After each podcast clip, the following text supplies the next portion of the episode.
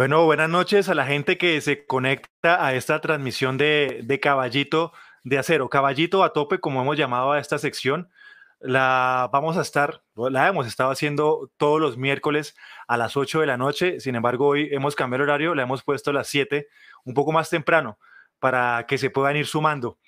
Hoy vamos a estar hablando eh, de temas muy interesantes de lo que ocurrió en la París-Niza, de, lo que, de lo que ocurrió en la Tirreno Adriático, perdón, esto ya eh, ya sucedió en el pasado, y de lo que ocurrió también en el día de hoy en Bélgica. Eh, carreras eh, en Pavé, en la localidad, localidad en la parte norte de, de, Bélgica, más conocida como la región de Flandes.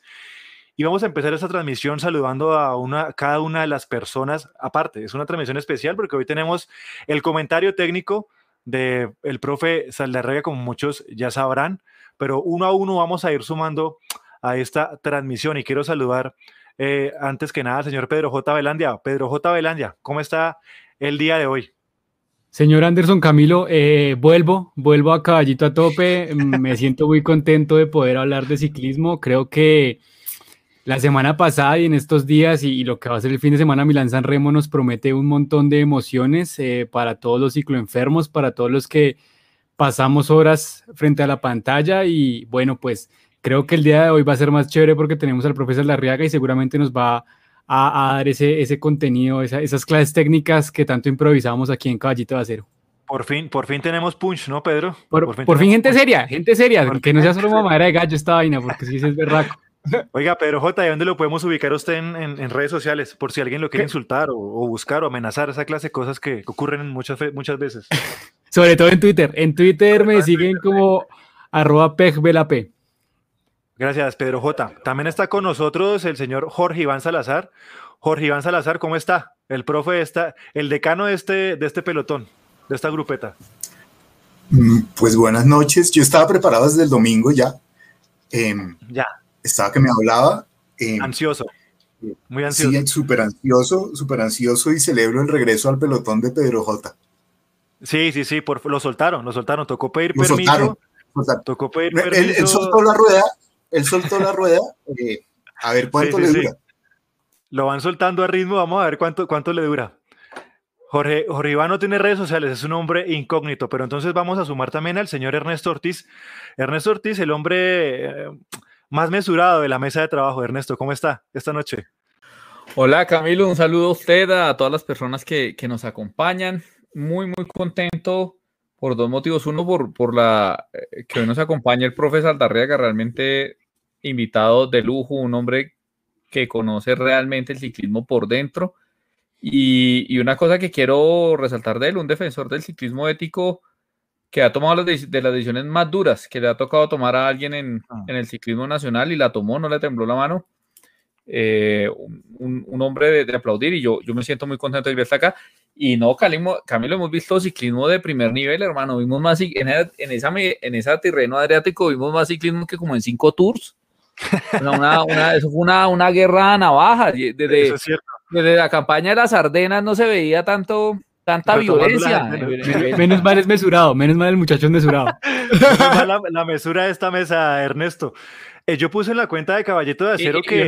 eso me tiene contento y me tiene muy, muy, muy frustrado lo de la Vuelta al Tolima, o sea, me parece, son unos vagos.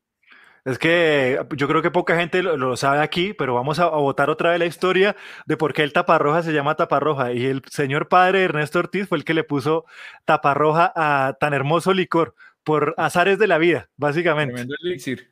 Exactamente, de Chaparral para el mundo salió ese, ese, esa idea de poner el taparroja al licor que conocemos ahora. Eso no, eso no tiene publicidad política ni nada, ni publicidad, ni nos paga la empresa licorera del Tolima, por si la gente se pregunta. Eso siempre es un cuento que se echa acá en, en Caballito de Acero. Pero de una vez, ya hemos entrado y hemos calentado con el grupo. Oiga, Ernesto, ¿pero dónde lo podemos conseguir en, en, redes sociales? Pues por supuesto nos pueden seguir en arroba cero caballito, es nuestra, nuestra cuenta madre donde nos tomamos muy poco en serio el ciclismo. Eh, y a mí personalmente en arroba Ernesto al piso Ortiz 41. En arroba acero caballito es donde ocurre la magia, donde ocurren los memes, donde ocurre todo. Ahí nos podemos ir, nos, nos, podemos ir contactando. Muchas gracias, Ernesto. Bueno, y sin más preámbulos, yo creo que vamos con el invitado, con la persona que, que nos viene a dar el análisis técnico de esta noche eh, que está ocurriendo. Señor Fernando Saldarrega, director técnico, ¿cómo está, profe? Eh, muy buenas noches, un cordial saludo a todos, a usted Camilo, muchas gracias por la invitación, a, Pedro también, al profe Jorge y a Ernesto, muchas gracias por la invitación, a todos los que nos están acompañando, pues darle una bienvenida y ciclística noche. muchas, muchas gracias, profe, de verdad, por, por acompañarlo en, en, esta transmisión de, de, Caballito de Acero a tope, como le hemos puesto a, esta, a esta sección. Em, aquí, aquí se, ah, se, están conectando increíblemente el señor Juan Charri y, Félix Sierra están conectados a, aquí. Eh, se va a hacer hincapié, dice que eh, por fin le ponemos seriedad a esta mesa. Efectivamente, profesor, eh, hoy es la única persona que, que le va a poner seriedad a a esta mesa de todo lo que hacemos cada, cada miércoles. Queremos saludar a la gente que se está conectando y que se conecta con nosotros como siempre. El señor Sebastián Incapié, a Cristian Andrés Rojas Franco, eh, como dice aquí, aquí más, más cumplido que envías otorgando el permiso de la vuelta al Tolima. Efectivamente. Nos agrada que sean igual de cumplidos a, a envías. Ya habíamos hablado y, y, la unidad investigativa de Caballito eh, de Acero estuvo investigando qué fue lo que pasó con el tema de la vuelta al Tolima y afortunadamente nos hemos estado moviendo y hay, y hay, tema, hay tema para cortar porque eh, se ha dicho que es culpa de Invías y de alguna manera yo creo que más adelante vamos a poder tratar, pero yo creo que aquí en la unidad investigativa hemos encontrado quién fue el responsable de la tardanza o de, la, o de que pospongan el tema de la vuelta a al Tolima, perdón, al Tolima Grande.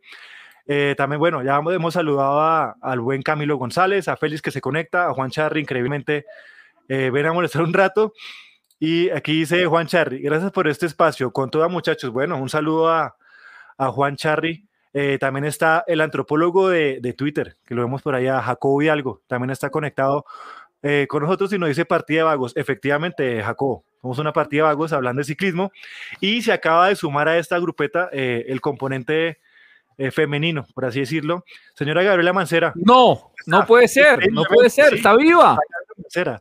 Nos la entregaron, Ernesto. No la desaparecieron. la recuperamos. La devolvieron, Ernesto, la devolvieron. La devolvieron. ¿Cómo está, Mancera? No con el hijo de Castaño, a veces fue sometida a desaparición forzada. No sabemos nada de ella hace dos semanas. Gaby, ¿cómo está? Eh, hola Camilo, un saludo a usted, a Pedro, bueno, a Ernesto, a Jorgito, a todos los que se conectan, a Fernando también. No, sí, efectivamente me sometieron al trabajo laboral. Y el periodismo deportivo no, no es tan fácil, entonces pues tenemos que trabajar de, para ir de otras cosas y en realidad estaba trabajando.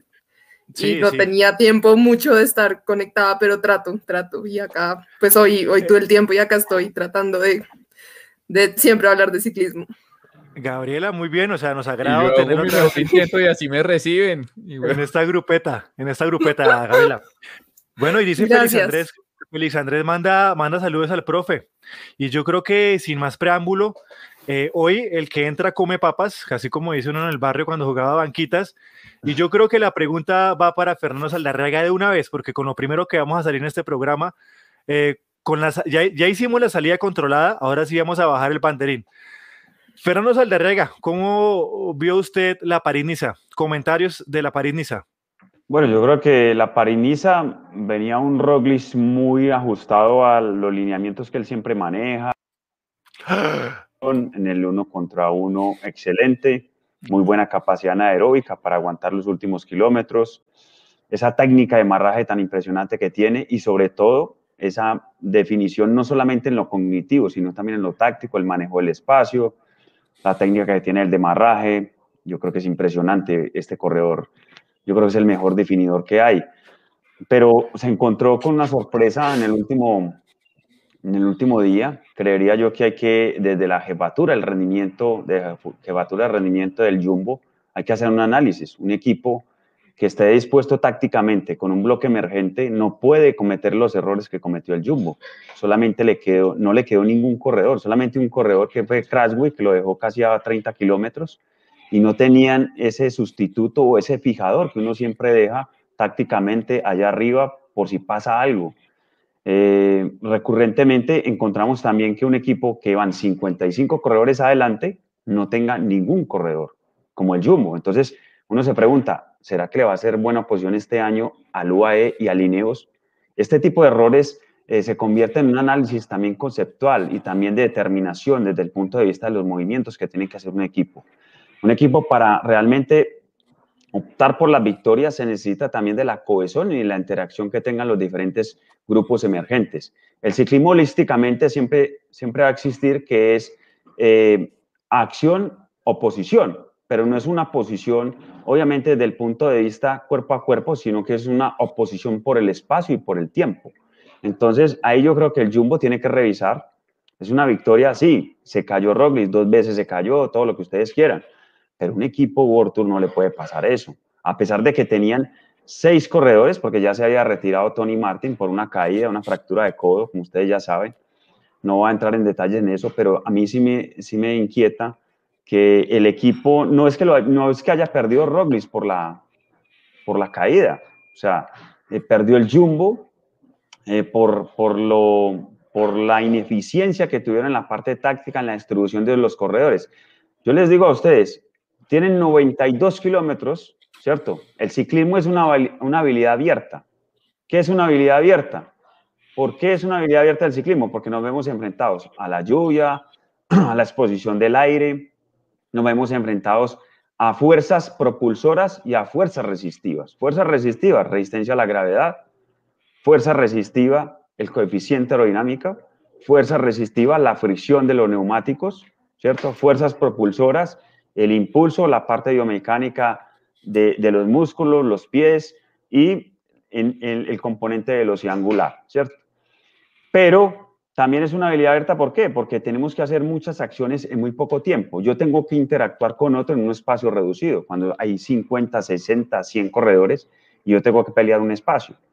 Es una acción sociomotriz porque tengo derecho a interactuar con otros componentes que están peleando también desde el punto de vista espacial, un espacio para poder hacer sus acciones en conjunto.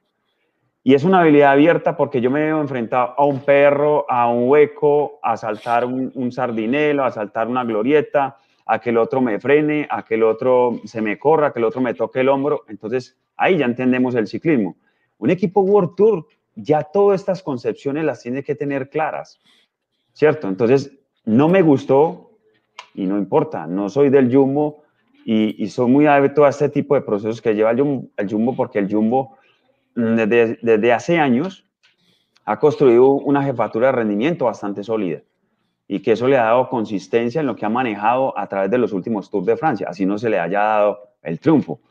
Pero entonces usted ve 60 corredores y, y no ve un corredor emergente, un fijador, un fijador. El fijador es el corredor que ocupa un espacio dentro de los demás equipos y que siempre está velando porque el equipo tenga ese espacio correspondiente para poder de, eh, definir o ejecutar diferentes acciones, si ir a la ofensiva o defender o ir en la parte transitoria. Entonces, cuando empezamos a entender ese concepto, no vemos la realidad de un equipo en el cual se quedó solo con un corredor que sí se cayó, correcto, pero que si te, tuviese un equipo, obviamente con un bloque emergente, pudiese haber hecho. Yo comentaba ahorita que decía que 92 kilómetros es cómo usted distribuya los 92 kilómetros entre seis corredores.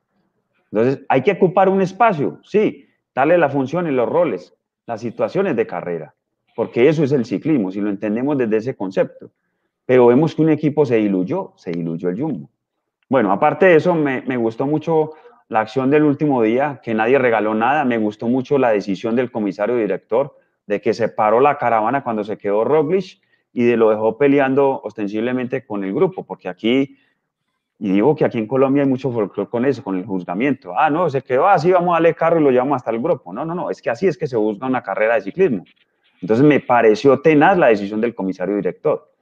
Me, me gustó mucho la alternativa también que tiene el Astana, pero que no supo tampoco buscar esa posibilidad y nunca encontró esa, esa correlación que, tiene, que tenía que tener entre Blasov y Izaguirre, que estaban, mm, y Sánchez, que tenían una apertura de la carrera, pero que nunca supieron definir, porque eh, ese bloque nunca funcionó. O sea, cada uno individualmente, yo creo que hubieran hecho mejor mella a Chapman y hubieran podido hacer mejor oposición.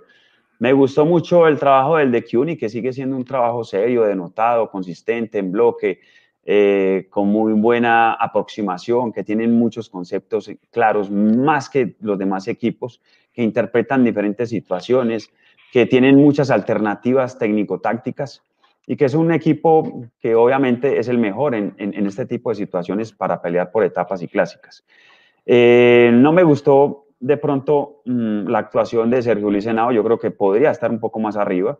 Hmm. Eh, yo soy colombiano, sí, pero eso también, pero conozco el ciclismo y también me da derecho de opinar también. Yo creería que tendría que estar más arriba y más cuando uno entra de nuevo a un equipo y con los pergaminos que él tiene y bueno, yo creo que hasta ahí, yo creo esas, yo creo que esas mm, como No, pero eso es un, comentario, un comentario bastante general. Muy bien, profe. Ese era el comentario técnico de la noche. Grabamos esto, lo imprimimos, lo empastamos sí, yo... y graduan en alguna universidad de algo.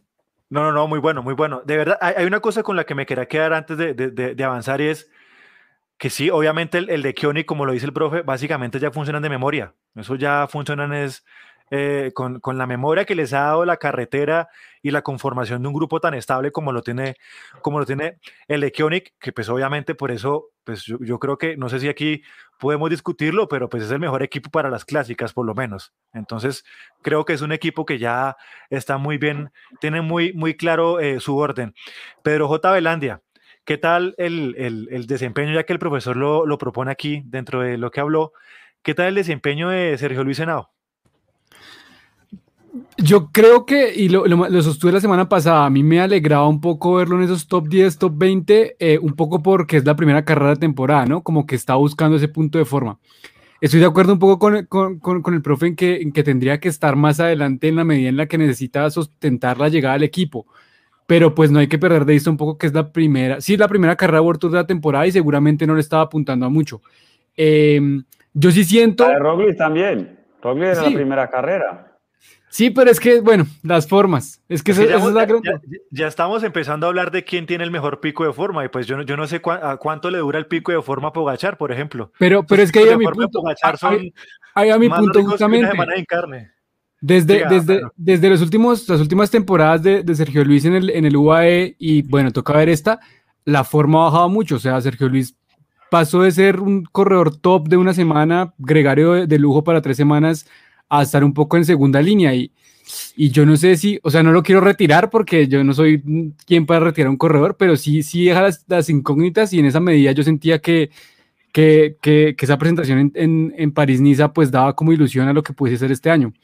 Eh, pero bueno, no sé, por ejemplo, ahí también uno lo puede comparar con Fabio Aru, que sí, ni, ni no, ni noticias, ni por las curvas, y, y pues eh, fue otra de las grandes fichajes de ese equipo. No, pero Fabio Aru sí no aparece por, por ningún lado. No, pues como Mar Soler. como Mar Soler. Bueno, todas estas, puro dato curioso, hoy no corrió el Movistar, ¿no? No sé, ¿conoce esa, esa cuenta de ya ha ganado el Movistar? ¿Seguirá por ahí? ¿Cuándo volverá a ganar el Movistar? Ah, ojo que el Movistar está en la zona de descenso, ¿no? Sí, sí, sí, sí, eso, eso, aquí lo hemos hablado. es, el es el Patriotas del Movistar ya tuvo un triunfo este año. Ah, el de Nairo, sí. La, Vuelta a Asturias del 2017, el primer triunfo del año, bajaron banderas. es cierto, ¿no? ¿Cómo no nos íbamos a acordar, Ernesto, de esa gran victoria del Movistar para este año? Eh, y el Alpecin les está metiendo la mano, eso sí, nada que hacer. Cada, cada vez que corre, siga, Pedro J. No, que yo me quedé pensando con lo que decía el profesor Larriaga. Hay algo que, que a mí siempre me ha llamado la atención de Roglic y es eh, la cuestión psicológica. Yo entiendo el, problema de posicionamiento, entiendo lo del bloque emergente, pero sobre todo después de, lo del tour y siento que con esta caída y perder París como lo pierde, a mí me preocupa que él vuelva como en un modo psicológico de querer ser más killer, querer ganar más y destruir más y no sé en qué medida conozca el profe e, ese trabajo interno que yo creo que es un manejo de la frustración muy duro, ¿no? O sea, como que la carrera ya estaba un poco en la bolsa y, y por la situación de la caída, pues se va todo el trabajo al traste. Mira, Roglic nos mostró después del Tour de Francia, después de haber sido eh, derrotado por Pogacar en, en, la última etapa, nos mostró resiliencia. Nos mostró resiliencia porque después va a la Vuelta a España y va y se la gana. Hombre, que tuvo problemas la última semana, que ya venía muy cansado, que, digámoslo así, el equipo no lo, no lo había soportado muy bien. Pero una cosa que tiene Roglic, y si es una falencia de Roglic, es que es demasiado ansioso. Y la ansiedad conduce a cometer errores. ¿Y qué es la ansiedad? Un estado de prealerta a nivel simpático, parasimpático, que, que te lleva a hacer errores, a cometer errores y que, y que la percepción te la deja un poco limitada. Y hay corredores que, que, que a veces no, no aprenden a, a, convivir con ello, ¿cierto? Eh, uno, uno como entrenador se da cuenta cuando un corredor está ansioso también. En la charla técnica solamente usted está habituado a muchos conceptos o a muchos análisis que tiene el corredor. Cuando usted le ve, por ejemplo, eh, con la mirada en otro lado o que, o que no se concentra en la charla o, o, que realmente están está teniendo otros hábitos de lo inusual. Roglic tiene eso. Roglic no soporta la presión. ¿Saben eso? Sí, eso es cierto. Yo, yo, yo, yo, yo lo había estado pensando. Profe, yo, yo, lo pensé en el, en el en, pues desde que, pues obviamente yo creo que todo el mundo se dio cuenta de lo que pasó en, en, en, el Tour de Francia. Yo no quería todavía como, como decir que sí, pero yo creo que esta es la comprobación de que Roglic realmente se desconecta, como que les activa el botón de algo le pasa y una vez se desactiva. Yo creo que eso es lo que me, pareció. Yo también quisiera meter un, un, tema ahí como que yo he venido diciendo hace días. Me dice el loco. El loco, pero es que usted es el, usted es el, el loco del grupo, Ernesto. Pero Jumbo también tiene un problema que creo que el profesor Larriaga en, en la explicación que hacía, tal vez comprueba un poco lo que, lo que mi, mi, sensación, y es que al Jumbo le cuesta rematar. Al Jumbo le cuesta, sabe, o sea, eh, eh, tienen muchas piernas y tienen muchos pulmones, entonces marcan diferencia cuando, cuando se trata de, de marcar vatios. ¿sí? Rabobank. Pero a la hora de, de, de, rematar las faenas, han perdido muchas faenas en, en, el último día. Es, yo, yo recuerdo que yo lo, la primera vez que lo dije fue en, ¿En el Tour. En, no, en sí. el Dauphiné. Sí. Cuando entonces me dijeron, no, pero es que se cayó, eso no controla. Sí, pero la forma en que se cae, se queda solo. No hay, tienen esa superioridad tan abrumadora, pero no hay ningún otro en el top 10, ¿cierto? Eh, para jugar tácticamente, para eh, digamos, como, como, que ahí, como, como que es un equipo que siento que le, le cuesta rematar, le cuesta terminar. Y, y, y pues es un ejemplo más de eso. Ernesto, aunque, aunque el Rabobank se vista de Jumbo, Rabobank se queda. No sé, siempre va a pasar. Sí, es el Rabobank. Es el es que eso no hay nada que hacer. No, no sé, el profesor se le rega si se acuerda de lo que le pasaba también al Rabobank de que no remataban, básicamente o les iba mal o tenían mala suerte. Lo que pasa es que el Jumbo tiene tantas figuras. Es que un Crashwood puede ser líder de cualquier equipo, un Bennett puede ser líder de un equipo. Ese muchacho, ese nuevo que está ahora, Sepp Kuss, también puede ser líder de un equipo. Entonces, no solamente es tener el corredor ahí, sino también sentir, sentir el rol. Hay que sentir el rol. El corredor profesional tiene que sentir su rol y tiene que expresar su rol a través de los movimientos del equipo y la interacción del equipo.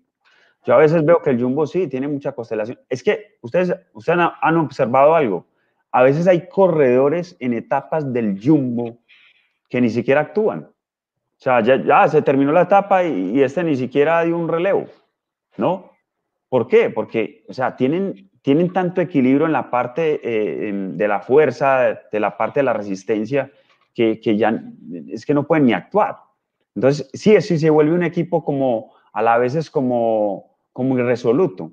¿Por qué? Porque, eh, digamos, lo que se hizo en el, en el Tour de Francia, tiraron todo el día, todo, todas las etapas tiraron, ritmo, ritmo, ritmo, pero a veces hay que también tener la percepción de la carrera y analizar la carrera. Bueno, este aquí lleva 700 kilómetros a rueda mía y yo no me he dado cuenta. ¿Cómo es? Y el día que me salió, me salió y me hizo daño, ¿cierto? Entonces, una vez le hizo daño, y, y, cómo es el concepto que tiene que manejar el equipo. Entonces, ahí es donde viene mucho la, la, la, objetividad del equipo y es como complementar esos elementos que tiene para poder ser consistente en la táctica que tiene, ¿cierto? Eh, yo veo mucha confusión por parte de mucha gente, dice, no, el Jumbo es muy arrasador, el Jumbo es el, el Jumbo es un equipo muy, el equipo, el Jumbo es un equipo dinámico, pero que tiene demasiados corredores top para hacer un rol de, de coequiperos, y yo creo que lo hacen bien. Pero ¿qué es lo que, lo que falla? Que el jefe en este momento tiene mucha presión, que es Roglic, que tiene mucha ansiedad y que va a tener que controlar eso, porque no es, no es bueno que uno tenga un prearranque, o sea, un estado de ansiedad antes de empezar la carrera, porque eso limita mucho las posibilidades del equipo. Entonces, hoy, por ejemplo, el equipo va a tener un poquito como de incertidumbre. Bueno, mm, nos ha pasado muchas veces que, que, nuestro líder no logra rematar, porque eso en los equipos se vive. Es que los mismos gregarios le dicen al director, es que yo no veo al líder como, no sé, hoy lo vi como dormido, le hicimos todo el trabajo y no, no pudo hacer las cosas. Eso pasa en el ciclismo. Eso pasa en el ciclismo. Vea, profe, ahí está, ¿Sí? Pena lo interrumpo, ahí está Jacobo y algo. Lo que pasa, y Jacobo y algo pone aquí el comentario lo, voy a leer. Lo que pasa es que Primos Roglic eh, es un rematador, un killer. No es un ciclista para sacar diferencias, un Valverde más ganador. Y aquí pregunta, por ejemplo, o lo dice, eh, también lo dice Juan Charri, profe, una consulta. ¿Usted cree genuinamente que Roglic no siente el rol del líder? No, eh, a Juan, y ahorita me hizo una pregunta también que por qué no comparaba a, a, ah, con, con, con Aru. Yo creo que son circunstancias diferentes. Yo creo que este recorrido de la París, es que, es que Checho, ojo, ojo, Juan, Checho ya había sido eh, peleador de una París-Niza, ya, ya, había, ya había estado ahí en el marcador de una París-Niza. Ganó, ganó, ganó la París. Ganó, es que ganó ya por en otra ocasión. Entonces, eso es lo que, es que en el deporte de rendimiento hay que exigir. El deporte de rendimiento es de exigencia. O sea, si yo vengo de ganar una carrera, no es que tenga que ganarla, pero si yo tengo antecedentes, tengo que también luchar por esa, esa característica antecedentes que tengo. Y con la pregunta de Roglic, yo creo que mm, me parece a mí que Roglic sí siente la función de líder, pero él mismo se estresa, porque es que tiene un equipo tan compacto que lo deja ahí, que él mismo se estresa. Yo creo que eso es un dominio también del enfoque que tiene. En la parte, en la parte del alto rendimiento existe una palabra muy clara y es el reto. El reto es la valoración misma que uno tiene con respecto a lo que me plantea el equipo, a lo que me plantea la realidad y a lo que yo mismo me estoy planteando. Y es como yo puedo superar cada vez más esa palabra que se llama reto. Yo creo que él se pone muchas veces más. Él quiere ganar todas las etapas, él quiere definir todo y eso hace que, él, él, no quiera fallar. Y cuando usted está más cerca la verdad, más se aleja. Y en ciclismo es así, porque no ves la curva, no estás pensando en, en la situación misma del hoy, sino que estás pensando en cómo vas a ganar y te estás adelantando. Y eso crea un proceso muy inhibitorio que después te conlleva al error. Entonces, por eso uno en ciclismo de alto rendimiento habla de que uno tiene que tener la percepción total del espacio y no pensar en cómo va a ganar. Tiene que ir resolviendo todas las situaciones, porque si no resolves en el momento que alguien te frena, en que la curva de 70 grados, cómo va a poner la cadera, ¿Cómo va a ser la fuerza centrífuga? ¿Cómo me va a sacar? ¿Cómo me va a disponer eh, eh, técnicamente? Y estás pensando en la meta, pues obviamente no vas a resolver la situación que necesitas de reacción y de acción en ese momento. Eh, Pero, profe, qué pena. Hay, hay, solo por, por seguir la, la, polémica, uno podría entonces decir que Pogachar tiene mucho mejor leído ese, esas situaciones de carrera, como que no, no va tan adelante en la medida en la que le genera ansiedad y va un poco paso a paso. Es un muchacho de 20 años, de 21 No le importa nada, no, le importa nada. no come nada, sí. Es que, es que me sueltan bien y si no me sueltan, pues les hago daño. Exactamente, yo creo que es eso.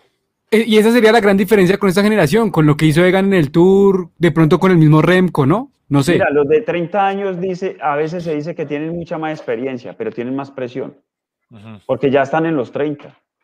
Y los de 30 no se van a dejar ganar de los, de los chicos de 20, ni 21, 22. Eso existe en el ciclismo, eso es un ego que... Es que el que no tenga eso no es ciclista profesional. El ciclismo profesional se maneja de esos conceptos tan claros, ¿cierto? Y entonces no es la, experiencia, la experiencia, hay gente que lleva 10 años y tiene 10 años de experiencia. Uno dice en la Vuelta a Colombia, ah, no, este tiene mucha experiencia, uy, qué corredorazo, tiene mucha experiencia. Y comete el mismo error de hace 10 años. Eso no es experiencia. O sea, la experiencia en el ciclismo es corregir los errores que le van saliendo y corregir todo su, su, parte táctica, física, hasta cognitiva. Si yo veo que soy muy ansioso para definir, pues entonces, bueno, tengo que trabajar la parte de ansiedad, ¿cierto? No puedo seguir cometiendo ese error. Entonces llega al otro año y, el mismo error, y el mismo error, y el mismo error. No, aquí, ya lo aquí yo lo había estado hablando el señor Jorge Iván Salazar, y el año pasado también lo, lo dijo, incluso un poco antes, y nos estaba hablando también de lo que de lo que hemos venido comentando y es, y creo que a, Jorge Iván fue uno de los primeros que lo escuché que Roglic de repente no manejaba muy bien la, la ansiedad y yo pues en ese momento hace año y medio quizás no le creía, pero Jorge Iván Salazar, el, siempre, el tiempo siempre da la razón, ¿no, Jorge Iván? Mm. Pues yo creo que ya es como la vejez. Eh, sí, yo todas las carreras que ha visto Jorge Iván. Pero la gente que ha formado. tal vez lo que siento con Roglic es que hace unos años, cuando no tenía esa presión, corría mucho más feliz. Y no estaba afanado por ganar y uno lo veía ahí eh, peleando y a veces perdiendo, pero uno lo veía muy firme. Me parece que en la medida en que se ha ido convirtiendo en un favorito de todos, eh, es que le ha venido ese tipo de presión y ese tipo de ansiedad, porque yo, siempre lo vi como un corredor inclusive bastante frío. Eh, pero es cierto que, por ejemplo, ¿recuerdan ustedes en el Giro de Italia que ganó Carapaz? Se comió una curva y, y un poco hasta ahí le llegó. Eh, entonces me da la sensación de que, y yo creo que eso le pasa a muchos deportistas, ¿no? cuando uno tiene la presión de ganar y, y, uno, eso se le mete a uno en la cabeza, eso se le mete a uno en la cabeza y, eh, y sacarse de la cabeza eso me parece difícil. Eh, uno, eh, uno no está corriendo, digamos, no está corriendo con libertad, no está, no está haciendo un deporte libre, no está, no está conectado con su momento, sino está está pensando que hay un montón de gente que está esperando verlo ganar. Claro, profe, pero mira, es que la diferencia con Pohachar, por ejemplo, Pohachar llegó y fue líder ya de una vez de un equipo. Eh, eh, Roglic no, Roglic entró y era, se destacaba en la contrarreloj. Pues cuando había contrarreloj se destacaba, ¿cierto? Y fue ascendiendo, y ojo con esto, a Roglic, Roglic ha hecho una progresión muy, muy interesante. Roglic eh, viene de un deporte que es, digámosle, desde el punto de vista estructural cinético, es decir, de la misma posición, ¿cierto? Que el ciclismo, actúan casi unos grupos musculares igual en la cadena cinética, ¿sí? Muscularmente. Pero él se destacó fue en la contrarreloj. Y ojo, él ha bajado como 6 kilos o 7 kilos, mm. pero le han hecho una progresión de a un kilo, de a kilo y medio, bueno, eso. Pero no llegó como líder. Entonces ya cuando le soltaron el rol del líder, pues venía en ese proceso, caso de Pohachar, llega y deslumbra de una vez el líder, ¿me entiendes? Pero es joven y tiene la capacidad para discernir y decir, no tengo nada que perder, todavía tengo 10 tours. cambio, Roglic llega a los 27, 26 años, empieza a despuntar. Y ya está afanado. Ya él llega afanado, básicamente llega afanado. No, y sabe que yo también creo que hay una mala lectura del estilo de, de correr de él, porque como, como es un hombre rápido, es un sprinter de montaña, digamos. el eh, sprinter de montaña. tratan de llevarlo siempre, tratan de llevar el pelotón colgado de, acá hasta que él pueda rematar y, claro, así no, no alcanza a sacar los tiempos porque el día de crisis que le pasa a todo ciclista, pues pierde hasta la camisa y no. Pero si uno, como en el ejercicio que me proponía Jorge Iván, si uno mira a Roglic hacia atrás, ese Roglic eh, digamos, de unos años antes, cuando no tenía ese equipo, porque el Jumbo no era esto, o sea, estamos hablando de la máquina Jumbo del año pasado. Antes el Jumbo era un equipito bueno del Rabobank, pero normal, digamos, ¿sí? El, el, equipo que peleaba ahí con el Sky era a veces el Movistar, el Astana, eran otros. Eh, y en esa época, mm, o sea, no me parece cierto que que tengamos que encasillar a Roglic en, en, que solo es killer. No, no es cierto. Si él ganó varias etapas del Tour atacando en la bajada, por ejemplo, como, como es suicida y no, pues antes no le tenía miedo a bajar, no, no tenía familia o yo no sé, o no tenía mamá que viera la etapa. Varias, varias etapas del Tour les ganó porque les atacaba, por ejemplo, en la bajada, aprovechaba su velocidad en el, en el último pico y, y pasaba al frente unos metros y ya en la bajada pues ya no lo cogían. Y así, y así cogió tiempo. Eso ya no lo volvió a hacer. Eso, eso por ejemplo, es algo a lo que renunció. Y renunció porque, pues porque, porque tiene presión, porque hay un equipo que juega a una cosa que llevar el lote de acá y que el remate. Eh, entonces creo también que, que, que, mejor dicho, creo que todo vuelve a lo mismo. Es un equipo muy poderoso en piernas y en pulmones, no necesariamente también administrado. Y entre lo que no administran también son las habilidades de su líder. Yo creo que eso es cierto, yo estoy de acuerdo ahí con, con Ernesto y yo creo que para ir eh, cerrando un poco el tema, porque nos falta tela por cortar, Tirreno Adriático y yo creo que estamos colgados, nos traen como el jumbo colgados de tiempo, eh, vamos a hablar de, que la única persona que nos puede responder, por lo menos, mejor dicho, entre, entre Mancera y el profe son los únicos que yo creo que han corrido aquí una competencia de ciclismo y nos pueden decir la, realmente uno cómo, que, o sea, qué presión siente uno en una competencia, cómo la maneja uno. Pues igual Gabriela corría joven, seguramente, pues no sé qué presión le pasaba por la cabeza. Sí, sí, Camilo, no, yo creo que lo que decía el profe sí es, digamos, Roglic llega con esa presión de ya ser líder y yo, yo cuando hablaban de Roglic también pensaba un poco en los tours de Nairo, ¿no? Y comparaba un poco a Nairo, pues sí, en sus tours, como toda esa presión que Nairo tenía por ganarse el tour porque ya se había ganado la vuelta, ya se había ganado el giro y como esa presión que siempre tienen ahí y terminan, pues les termina yendo muy mal, digamos, siempre hemos visto como la presentación de Nairo no, no ha sido la mejor en los tours y yo creo que es eso, como la presión de que pues que tienen que ganar porque ya tienen que ganar y es esa presión detrás y, yo creo que esa presión sí es, pues sí, sí influye un montón, digamos. Cuando vimos el tour, pues Egan ganó el tour siendo, siendo gregario, ¿no? O sea, Egan no tenía la presión que tenía Thomas en ese momento de ganarse el tour y por eso también Egan lo ganó, como que estaba tranquilo, no quería ganarse el tour, iba por la camiseta de joven y pues terminó ganándoselo también él mismo dice porque yo no tenía una presión detrás. Y ya vimos el año pasado cuando pues tenía la presión ahí pues mm, los resultados que tuvo y todo eso. Yo creo que los dolores de espalda y todo eso también fue como toda la presión que tenía detrás de ya me gané un tour y ahora sí tengo que ganarme más. No, imagínate la presión de un muchacho de 22 años que le dicen, bueno, hay un patrocinio de 40 millones de dólares, no, pero hay que ganarse el tour, fácil. Claro, pero... dale, a ver, te quiero ver, ¿no? O sea, 40 millones de dólares dependen de ti, no pare, marica.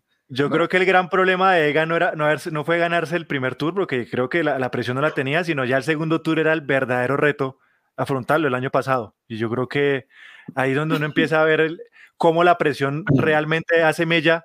En, uno no cree, pero en el ciclismo el, la, la, mentalidad es supremamente importante. Uno creerá que son solamente piernas, pero no, el ciclismo también es.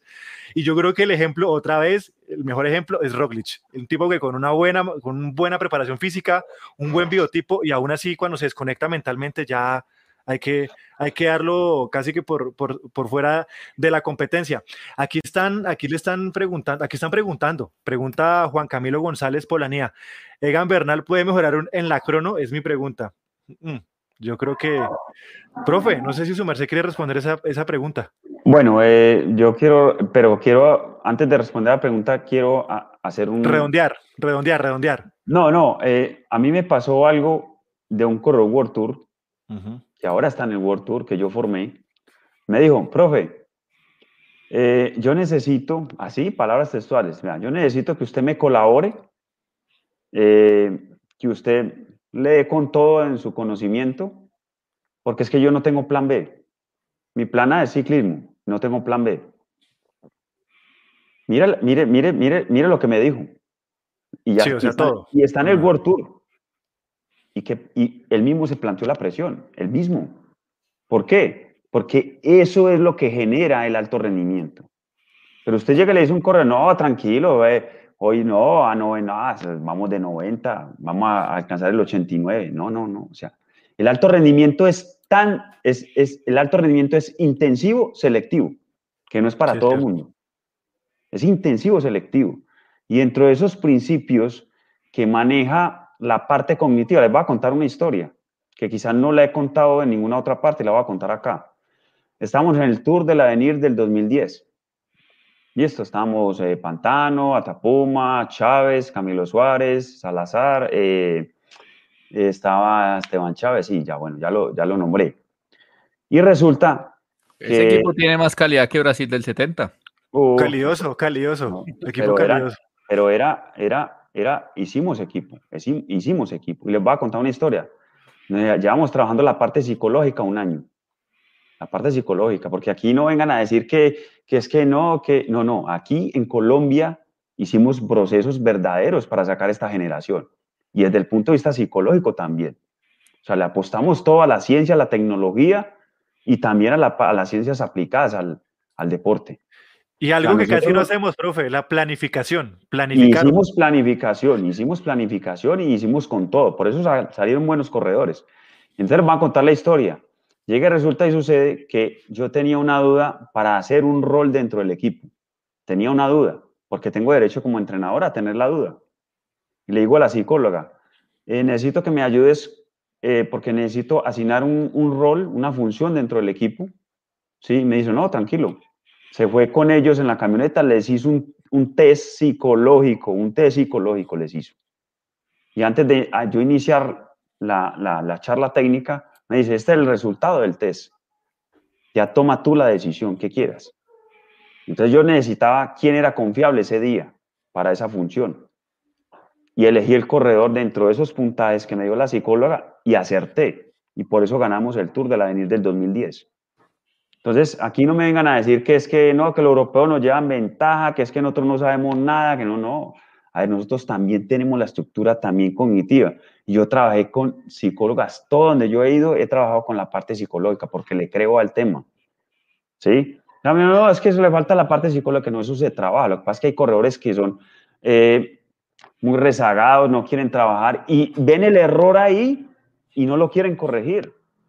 Y tienen las herramientas, herramientas de visualización, de manejo de ansiedad, de concentración y no las utilizan. ¿Por qué? Porque, bueno, manejarán sus conceptos. Saludos al bananito.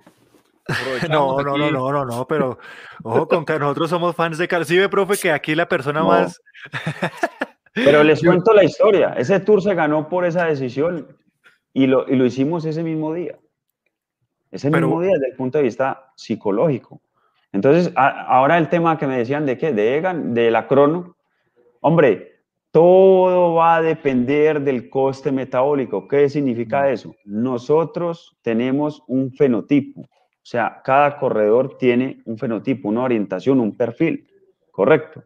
Que se distribuye a través de una curva de potencia, una curva sigmodal que se utiliza en la parte científica para denotar lo que es el trabajo de los diferentes aspectos de potencia. Entonces, si yo le quito un poco de B2 máximo o le quito un poquito de capacidad anaeróbica, pues el corredor va a sufrir un poquito en la montaña. Es de acuerdo a cómo distribuyas tú el trabajo para orientar, para orientar la contrarreloj. Yo conozco corredores que eran muy buenos en su vida, ya, ya no suben porque dedicaron a la crono, o al revés también, ¿cierto? Entonces, eso depende, depende de qué, de la preparación que le haga.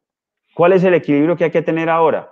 El equilibrio es que ahora ya hay que sprintar, porque vea ese señor Manaer, hay que subir para poder definir, y si no vean a Roglic.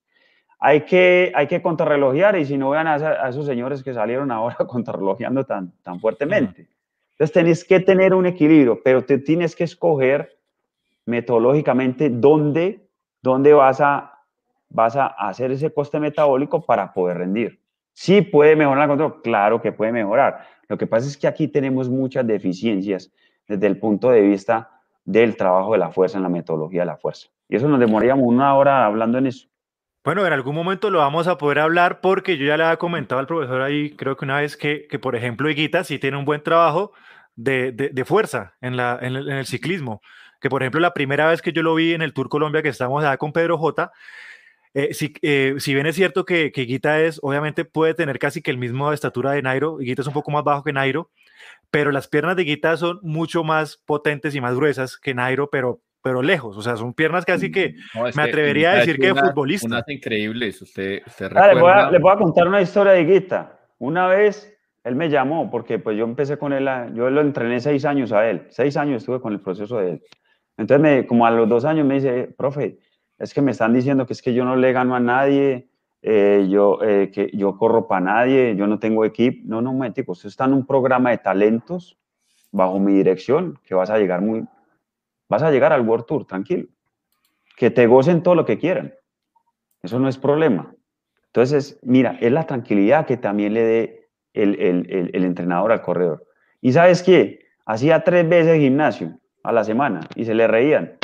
Decían que se quería volver eh, fisicoculturista. Mm. Y yo, tranquilo, este es el programa. Lo hizo durante seis años. Ahora, ¿quién es el mejor definidor que tiene Colombia? ¿Quién es el mejor definidor que tiene Colombia? Pero eso sí, porque, y porque ya le hemos hablado, ahí antes de seguir y para cerrar el tema de la Pariniza, si alguien quiere comentar la Pariniza, pues bienvenido, aquí los que estamos reunidos, mm. antes de cerrar, pero ya se ha hablado aquí que acá hay unas, aquí hay, hay unas formas antipedagógicas con los niños de, de, de, de, hacerlos crecer. Y es meter a gente de 15 años que no se ha terminado de desarrollar con dietas de gente de 25 años, que eso no debería hacerse, eso a los niños de 15 años no, no se les puede poner a hacer dietas y yo creo que ese es un karma que también se tiene en Colombia, porque aquí, no, aquí lo único que, que nos gusta es subir. Entonces, para subir, entonces solamente hay que, hay que entrenar la escalada y hay que bajar de peso. Y ese es el, yo creo que es uno de los peores daños que se le hace a los niños a los 15 años, intentándole meter esa clase de cosas, eh, obviamente antipedagógicas que aquí se siguen enseñando, pero que no hemos aprendido. Si uno ve a Remco, por ejemplo, si uno ve a Pogachar, si uno ve eh, a un montón de, de, de, corredores que están saliendo jóvenes, pues el biotipo de ellos no es ser súper flacos. O, es que usted, o, o, vamos a ver a Remco, porque Remco también ha, ha, venido bajando de peso. La definición Pero, muscular de esos corredores es muy, es, y, muy acertada. Es muy y, acertada. Esa, y esa mm. es la verdadera razón, o parte de la razón de por qué también les va bien en la crono, porque entran Correcto. en esa parte muscular. Y, y, de hecho, eh, la última crono que perdió, bueno, hasta, hasta hoy, este, eh, hasta la Tirreno, la última crono que había perdido el señor Filippo Gana la había perdido con quién? Pues con Remco.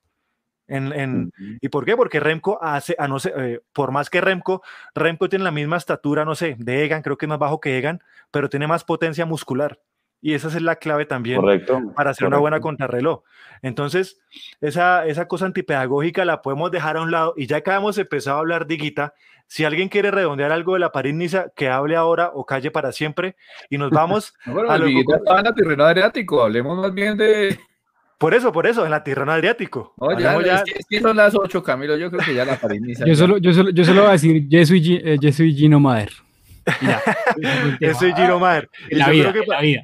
Y yo creo que pasemos a lo que pasó en la Tirreno, ya que Ernesto está ahí. Ernesto, el desempeño de los colombianos en la Tirreno Adriático. Uy, difícil, difícil. A ver, mm, creo que especialmente plausible lo de, lo de Higuita. Yo creo que luchando con esos clasicómanos mucho más grandes que él y, digamos, con equipos dispuestos para eso, lo hizo extraordinario. El día que sprintó, que fue cuarto, con Van der Poel, con Van Aert, eh, que finalmente Van der Poel no le tapó la foto, no salió en la foto, pero, pero él está ahí detrás como Mike Wazowski. Eh, realmente emocionante y muestra muy muestra como el tipo de corredor que es se nos reventó pues el día ese el domingo que fue esa etapa tan rara estilo clásica que termina ganando eh, Van der Poel casi desmayado esa etapa tan rara Ernesto que me recordó Yorkshire no eso parecía sí, dando vueltas y con ese frío cada quien iba su sobreviviendo era una etapa de, y, de supervivencia y, y, y, Van der Poel pajareado solo que esta vez iba a ganar sí sí sí eh, bueno la frase del tipo es increíble no y usted por qué atacó no porque tenía frío es un grande, ¿no? Es, es no, un grande. tengo una arma para desaburrirse, arma una balacera, Camilo. Pero, pero es en cuenta que son corredores que vienen de disciplinas deportivas, eh, digámoslo así, auxiliares al ciclismo, ¿sí? Pero denotan que tienen una calidad en la parte integral. O sea, esos tipos manejan la fuerza máxima, manejan la potencia, manejan la resistencia, manejan la habilidad en la bicicleta, manejan la integralidad porque hasta, hasta tienen que trotar en el ciclocross. Entonces es un tipo de formación muy diferente. Entonces eso también podría eh, ser óbice para que cambiemos también los conceptos de, de, de, dentro de la didáctica del deporte y dentro de la metodología, porque eso tiene que, tiene que eh, digámoslo, redundar en que, en que podamos buscar corredores más potentes, más potentes. Aquí hay una pregunta, qué pena, es que me la están haciendo y me la hacen sí, y me sí, la hacen. Me dicen que, que que por qué, que si, que si es bueno poner a, a, poner a, cuáles son las ventajas y desventajas de poner a los sub-23 a competir contra los élites. Mira, aquí en Colombia, es, creo que lo estamos haciendo al revés. Es el único país que no maneja eh, un calendario sub-23 alterno. O sea, todos los países, usted va a Eslovenia, carrera sub-23, señor, aquí está su carrera sub-23. No, pero entonces, ¿cuál es la desventaja? La desventaja es que muchos corredores abandonan porque dicen, no, pues que le va a ganar a ese, a ese élite, ¿cierto? Hay casos excepcionales, Pojachar, 20 años ganando la élite, correcto. Pero si no han tenido la formación o el seguimiento, no les va a quedar claro eh, eh, a cuánto llegué yo, cuál es mi potencia máxima, mi potencia relativa, cómo me puedo medir, cómo me está yendo, o sea, cuánto tengo que escalar en posicionamiento o, o en llegar, cuáles son mis técnicas, si estoy mejorando, porque no, yo no me veo con los sub-23, me veo más con los élite. Entonces, bueno, solamente es... tenemos una carrera sub-23. Y la desventaja es que no tenemos ese seguimiento, porque entonces carrera sub-23, ganó X corredor y tenemos que esperar hasta el otro año a ver quién más sale. ¿Cierto? Entonces, ¿a dónde está el seguimiento? Y a veces no tenemos carreras. Y a, veces, no, Tenemos, carreras. Que ese es el, el futuro de, de, de, la forma en la que hemos también concebido el ciclismo. Había hablado, Ernesto, perdón, ¿qué tal el desempeño? Ernesto, siga, siga y... No, eh, quería llamar la atención sobre tres puntos porque creo que pues, hemos hablado muchísimo en estos días y todo el mundo pues, vio la carrera, seguramente los que nos están viendo. Pero sí quisiera llamar la atención sobre tres cosas. Uno, la solvencia con que gana Pogachar. Yo creo que todo el mundo sí se ha preocupado. Nuestro, nuestro gran Ega, en que yo lo quiero mucho, es un hombre polivalente y todo. En una carrera, una semana, le metieron cuatro minutos. Él, un hombre que, que pretende estar, psicológicamente, que pretende estar luchando. Creo que perder o no, pues bueno, pues es una carrera una semana, sus objetivos son otros, pero verse tan lejos, eh, casi que en otra categoría, como está corriendo de yo creo que tiene que irse preocupado, preocupado y echando cabeza. Esto, esto está más complicado de lo que yo creí. Eh, lo segundo que, bueno, ya, ya, lo mencioné, lo, lo de me pareció muy bueno. Creo que, que, hizo actuaciones, pues no para la general, pero, pero da, da unas señales muy interesantes, ¿no? Él es, es un clásico mano chiquitico, ¿no? es, es una... No se ven muchos de ese tamaño, ¿no? Eh, pero tiene, no solo tiene la potencia, sino por supuesto que defiende subiendo y, es hábil, es ágil, es, es, y es vivo, ¿no? En, y se sabe ubicar. Casi siempre está al frente, que eso un clásico tiene que leerlo, sigue la rueda que es, o sea, me, me, parece que va por buen camino, ojalá en su equipo lo entiendan y le den chance más en las Ardenas y que, que como obsesionarlo porque tenga que, que, que hacer un top ten en un tour o algo así, ¿no? Que seguramente lo podría hacer, pero ojalá escoja otras cosas. Eh, y, y, finalmente, eh, creo que, que, que, que, quiero hablar de la contrarreloj. Me llamó mucho la atención. Bueno, primero el triunfo de Van Aert es muy interesante, pero creo que eh, también manda un mensaje muy duro Pogachar porque le ganó a Thomas en la contrarreloj. Entonces, pues, yo creo que Tomás se fue a la casa y decir, bueno, pero entonces, ¿dónde le va a sacar tiempo a este man? Porque, no, porque subiendo está duro, entonces toca hacer una emboscada, un abanico, alguna cosa, a ver cómo, cómo le ganamos a este tipo. Y eh, finalmente, que, que sí me parece que en la carrera había en la contrarreloj un grupo de, de, de cronos, de cronoman clarísimo, que era Van Aert, Kung, Filippo Gani, Pogachar, los demás, pues venía un grupo de gente buena, eh, pero, pero digamos que Pogachar sí alcanza a meterse dentro de la élite, élite contra relojera. O sea que no fue casualidad lo que pasó, ni fue una cosa de un día, ni que es que yo porque lo estudié muy bien y por eso, sí, también estudié muy bien su etapa y todo, pero que, que realmente tiene la formación de crono y, y bueno, pues que, como dice el profesor Aldarriaga, es que hoy son muy completos todos, entonces tenemos que ser ciclistas completos. Otro ciclista que también se le ve muy bien una formación muscular. Si uno ve a Pogachar, también se le ve una buena formación muscular y se nota el trabajo que se ha hecho en comparación. Exactamente.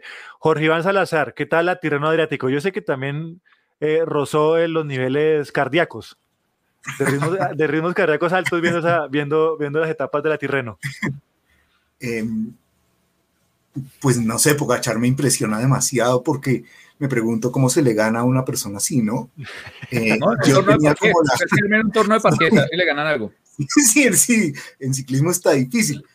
Yo tenía como la percepción de que en España y en el Tour de Francia había hecho una cosa muy astuta que era colocarse a la rueda del, del jumbo y eh, pegarles unos contragolpes y sacar segundo acá, segundo allá.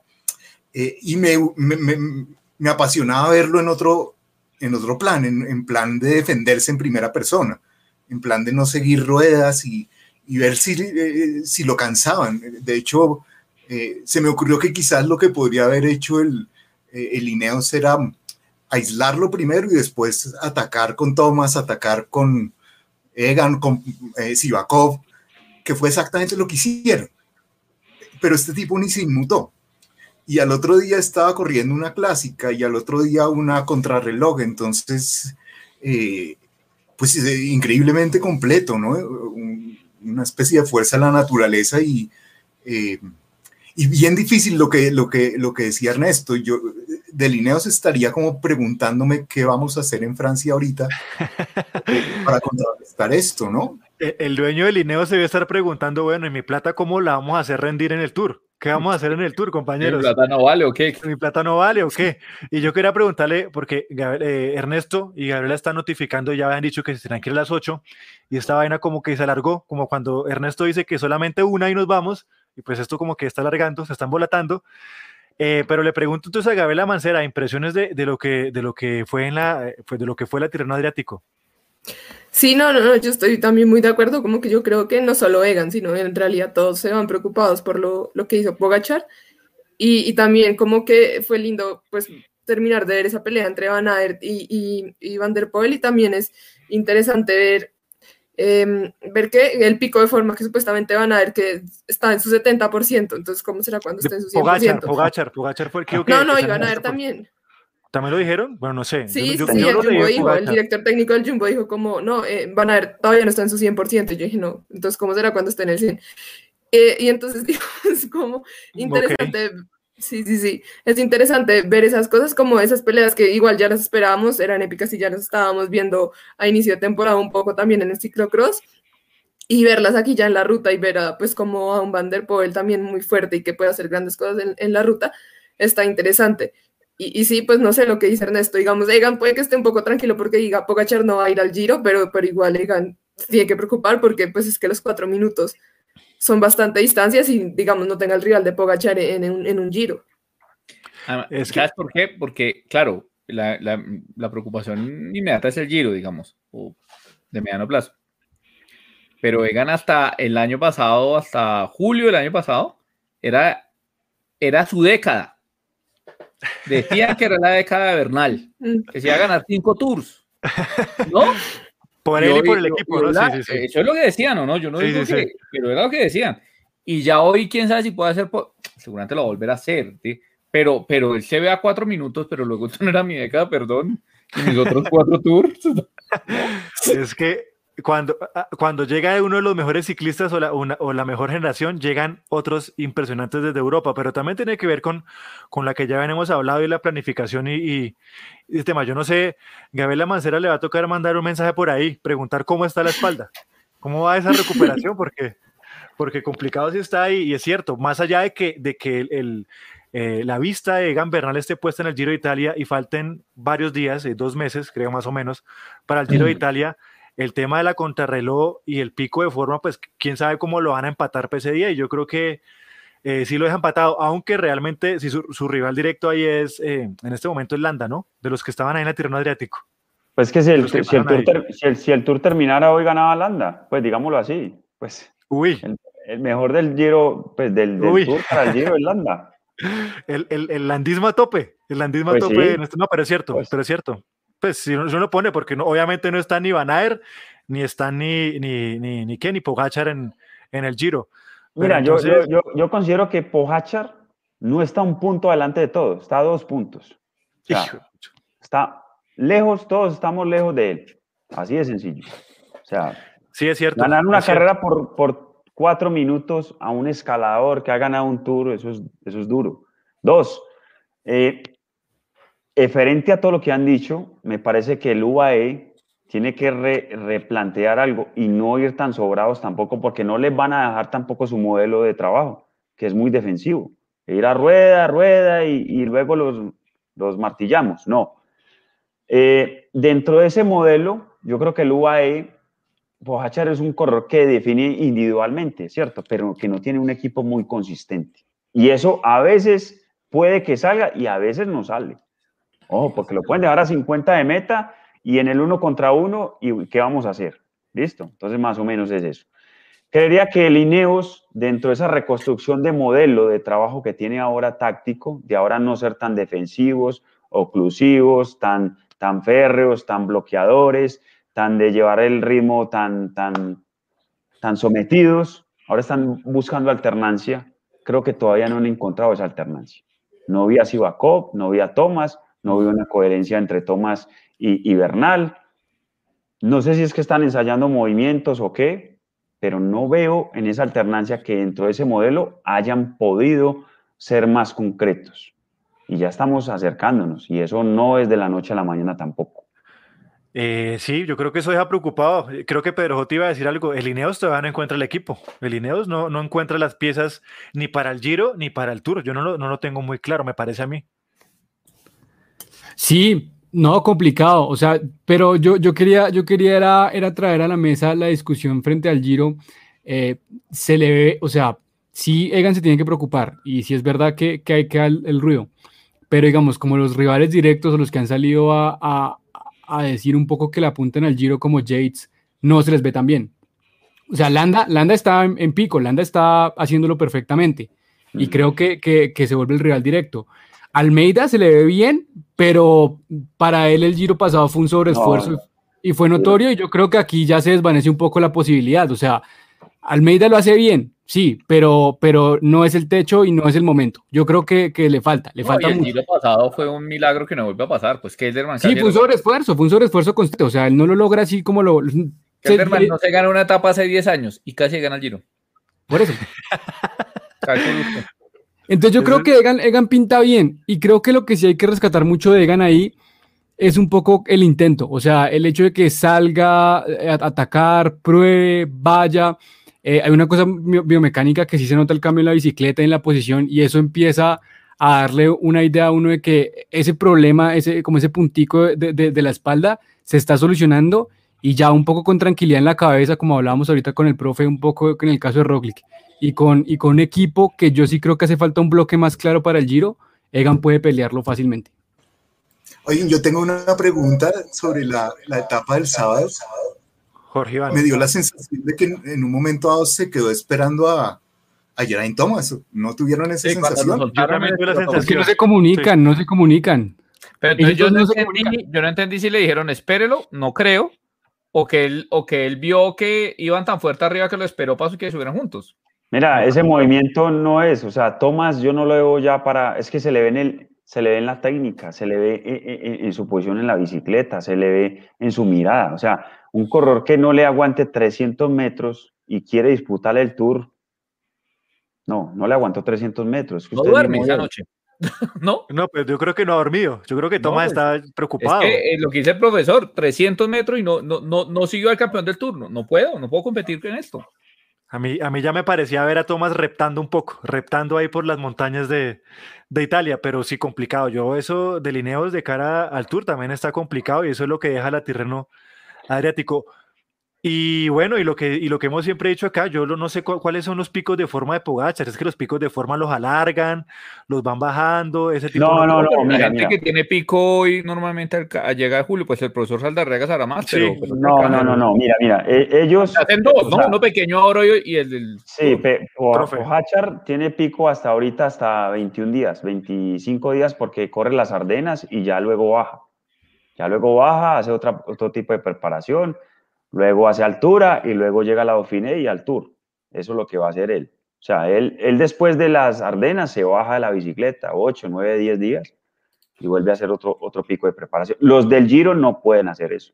Los del Giro tienen que ser consecutivos. ¿Ya? Y, y luego, pues los del Giro harán otro pico para la Vuelta a España, ¿ya? Los que no van al Tour, digámoslo así, ni a los Olímpicos. Entonces, eh, que a mí me digan que Pojachar está al 70%, no señor. O sea, ese cuento no me lo trago. O sea, ¿por qué? Porque Pojachar ya está en el periodo competitivo que le dura hasta Ardenas. Y Ardenas, ¿a cuánto estamos de Ardenas? Tres semanas. O sea, que él no está, él no está al 70, él está al 100 y después va a bajar para hacer el Tour. Sí, Profe, y, y ahí digamos, Sergio Higuita, lo mismo, o sea, va al pico Ardenas, caída y Ardenas, sí, sí, señor. Ese es el pico de Sergio, es, son las Ardenas. El pico Ok, entonces me, me ilusiono. Yo quiero ver las Ardenas con el tricolor y hijo de madre, y salgo que- a echar bala. No, yo personalmente le dije a él, le dije a él en, el, dic- en diciembre, le dije, el diciembre del año pasado, le dije, eh, Sergio, dedícate a las clásicas. ¿Por qué? Porque a medida que van pasando los años, él va a perder esas fibras musculares rápidas que tiene. Entonces, ¿cómo vas a dejar pasar la historia? Le decía yo. ¿Vas a dejar pasar la historia por delante tuya? Lo que pasa es que eso también tiene que ver el equipo, si lo van a enfocar allá o qué objetivos tienen con él. Él no tiene la culpa, digámoslo así, ¿cierto? Pero IF es un equipo que ha, que ha digamos, que, que, es un gran administrador de, de, de, pocos recursos, el IF, ¿cierto? Sí. Eh, y ellos han hecho buenos papeles en Ardenas, con, bueno, en su época con Woods y con, Con el- Woods. Eh, ellos han hecho buenos papeles, digamos, eh, le, le tiran a eso. Y de vez en cuando el tiro al aire Betiol, con ese Tour de Flandes, ¿no? No, Betiol, Betiol va. Betiol va a- a- en forma para el Flanders. Ojo, lo- esa contrarreloj que hizo, de ese esfuerzo, de esos 10 minutos, es porque está a tiro para Flanders, seguro. Uy, bueno, eh, eh, interesante porque ya se lo ganó una vez. Entonces vamos a ver si. Además, si es tiene una capaz de ventaja y es que repetir. como no le creen. Sí, No, sí. la, y la crono que hizo Higuita, o sea, no lo digo por, por- o sea, hay, hay algo que quiero resaltar, no es por la, no es por la, por la distancia que le cogieron, mucho, cuatro segundos por kilómetro, mucho, pero por la posición, ¿a quiénes les ganó Higuita? ¿A cuántos que van para el Giro y a cuántos que van para el Tour? Sí, Hagamos la cuenta, ¿no? Hagamos la cuenta, Nibali, Landa, y sigamos. Y, Bueno, eso mismo buenas- se podría decir, y eso mismo se podría decir de la crono de Egan, de alguna forma, ¿no? Porque eh, eh, Pinot lo superó, lo superó Yates y, y- y lo Bardet, superó creo que también. ¿verdad? Sí, Bardet. sí. Bardet lo superó. Bardet lo superó. Bueno. Y Egan debe estar en el, o sea, Egan no es un contrarrelojero, pero Egan sí debe estar al nivel de Pinot, de Bardet, que son contrarrelojeros decentes, digamos, o sea, que se Claro, defienden. claro, claro, claro. Eh, bueno, yo creo que vamos terminando aquí el tema de la tierra. No, no sé, vamos a seguir un poco más y nos extendremos hasta las ocho y media. No sé, Bueno, vamos yo a sí molestar, me tengo pero que retirar porque eh, la infraestructura de Colombia me necesita. Ernesto le Yo íbamos a tengo que ir a preguntar de lo que corregir había unos- pasado. Unos test. Profesores, de verdad, muchísimas gracias por haber No, estado con gracias a usted, nosotros. profesor Saldarriaga, encantadísimo. Bueno, Profe, nos gusto, podemos quedar aquí hasta amable. Pero le pregunto al, al invitado, ¿nos podemos quedar aquí hasta las ocho y media, profe? Super sé que es el Yo, El- yo, también. yo tengo fondo hasta las ocho y media. Hasta las 5, hasta las 5, hasta las 5, te. Bueno, Ernesto, vaya Profe es un y- hombre de clásicas, él, él se vacía un día. Vacío, no, al otro día no se para de la cama. Ernesto viene a trabajar la infraestructura de este país. Más tarde vamos a hablar de lo que pasó. Bueno, más tarde no, en unos minutos vamos a hablar de lo que pasó realmente con la vuelta al Tolima. Y finalizamos, obviamente, con la perspectiva de la Milán San Remo de Sergio Andrés Higuita, aquí por el profesor Solarrega. Ernesto y Gabriela, eh, a trabajar, muchachos. Muchas gracias. Muchas Bueno, gracias. Bye. Chao. Nos veremos en, en el, en los próximos, en el próximo caballito a tope. Eh, vamos a seguir aquí hablando hasta las ocho y media. Y llega y dice, Juan Charri tiene una pregunta. Eh, y Félix Andrés Sierra dice, todo mundo lo pide. Juan Charri dice, caballito de acero, por favor pregúntele al profesor que para un, un Instagram live conmigo. Yo creo que Claro que sí, Juan. ¿Por qué no? Claro que sí, con mucho gusto. Ahí está, para que, para que, se, para que lo puedan hablar. Y vamos a hablar un poco, eh, redondeamos el tema del Tirreno Adriático, Pedro J. Velandia. Eh, terminemos con los colombianos que también eh, acabaron, pues corrieron ahí en, en la Tirreno. Doctor Telles, yo creo que lo de Nairo eh, ilusiona, o sea, el regreso después de la cirugía de rodillas, verlo como se le vio ahí. Yo sé que Nairo ya es un corredor más conservador, ¿no? No, no vamos a, difícilmente vamos a ver un Nairo atacando como lo hemos visto, lo vimos en muchos años, pero a mí sí me tranquiliza un poco verlo ahí, a mí me preocupaba mucho esa cirugía, como pudiese regresar físicamente y creo que lo está haciendo muy bien. Sí queda la duda de qué puede hacer la temporada, ¿no? Claramente este tour por el recorrido no le viene bien. eh, No. El Giro, el Giro que era como lo que le apuntaba, lo bajaron, entonces como que queda la duda. Y esperar a ver si de pronto carreras de una semana. A mí, a mí me queda sonando, si yo fuese Nairo, le apuntaría un poco al Dauphiné a hacer el podio como por cerrar ese histórico Sí. de vueltas de una semana. Bueno, bueno. Eh, sería, yo creo que ahí sí nos toca sa- sacar el carro de bomberos, Ma- otra vez, para Nairo. Yo creo que va a ser, profe, creo que el profe Mira, lo- claro, es que, es que tu posición es bien acertada, te lo digo porque, Pedro, porque mira, un, un- una, un Dauphiné, yo, y, y siendo Nairo, yo creería coherente también hacer eso. Eh, ganar, el, ganar un Dauphiné también te da casi los mismos 400 puntos, ¿no? Entonces, a ver, y, son siete días, si coge la camiseta faltando tres días, bueno, eh, pues puedes controlar tres, no que controles dos semanas y con el equipo que no le va a ayudar, obviamente, porque no tiene un equipo equilibrado, no tiene un equipo que tácticamente tenga esas experiencias. Es que esa es la connotación. Es que, no, yo con el liderato y no, yo tengo un equipo, sí, pero tiene la experiencia de manejar esa, esa ambición de poder ganar, porque necesitamos un equipo sosegado, tranquilo, con jerarquía, ambicioso, pero también percibiendo también los movimientos de, de los demás y haciendo el análisis efectivo para no desbaratarse internamente como bloque. Entonces, no, ah, no, vamos a coger el liderato, pero tener los hombres para coger el liderato, es que eso también es una situación, ¿no? Ah, no, yo estoy en un equipo que no hago sino ubicarlo y hasta luego, chao, chao, pero coja el liderato, que es otro rol, otra función. Tengo que enfrentarme a todos los rivales a 160 que me van a vulnerar y manejar mi propio, mi propio ímpetu, mi propio estilo y mi propia forma de ver la carrera. Eso es un rol totalmente diferente. Eso no es pedaleando. Eso hay que tener la suficiente capacidad analítica, cognitiva y toma decisiones para poder ejercer un buen control en una carrera. Entonces yo me le apuntaría a la Dauphiné. Estoy de acuerdo con usted. Joven, muy buena posición. y cierra el histórico, ¿no? Creo que estoy seguro que le falta, es la carrera que le falta una semana para cerrar esos históricos de carreras importantes de una semana en podio y yo como historiador creo que eso es muy importante. O sea, eso, eso, romper récords importa. Ya, sacó la Claro, es que, es que analicen la carrera. Yo llego y me monto de líder en la segunda semana. ¿Y qué hago la, el resto de la semana? Sufrir. ¿Es el un equipo para llevar un liderato de tres semanas? O sea, no, no le falta peso. No, le falta mucho peso todavía la arquea. Por eso. Le falta mucho peso y bueno, pero, incluso, pero, pero a pesar de eso, eh, yo creo que eh, va a estar muy complicado también esa pelea con el Alpecin. Eso, esa pelea del arquea, el arquea con el Alpecin, esa es pelea de tigre con burro amarrado. Lo que, pasa es que, lo que pasa es que ese, señor de Vanderpool tiene mucha definición. Tiene mucha y a, e, a, eso quería hablar yo una cosa, una cosa que, que, lo que pasó de lo que pasó con Vanderpool. ¿Por, ¿Por qué Vanderpool es un tipo que igual pudiéndose ganar esta, esa etapa que se ganó, tenía que ganarla con un ataque de 40 kilómetros a meta? O creo que un poco antes. ¿Por qué? El, el, que vive, ¿cómo lo vive el ciclismo, profe? O sea, eso es Porque es que si usted ve los belgas, hay algunos, hay, hay, unos belgas que son definidores en espacio corto y en, en, en, grupos reducidos. Y hay unos belgas que a 50 kilómetros cogen tren, ritmo y te definen, ¿sí? Acuérdese, acuérdese de, de, corredores de la vieja data que salían y bueno, hasta luego, ¿sí? Pero es que Vanderpool prepara eso. Mire, en una clásica hace como tres semanas se voló como faltando 80 kilómetros que le contestó este muchacho Narva y todo el mundo, ese loco, ¿qué está haciendo? ¿Sí? ¿Qué está haciendo? Estaba preparando para poder ganar en una World Tour una etapa. Es vivir lo mismo que yo quiero vivir en ese momento en una carrera que me da más puntos, ¿me entiendes? Entonces, o sea, la gente a veces, a veces hace conjeturas que no son.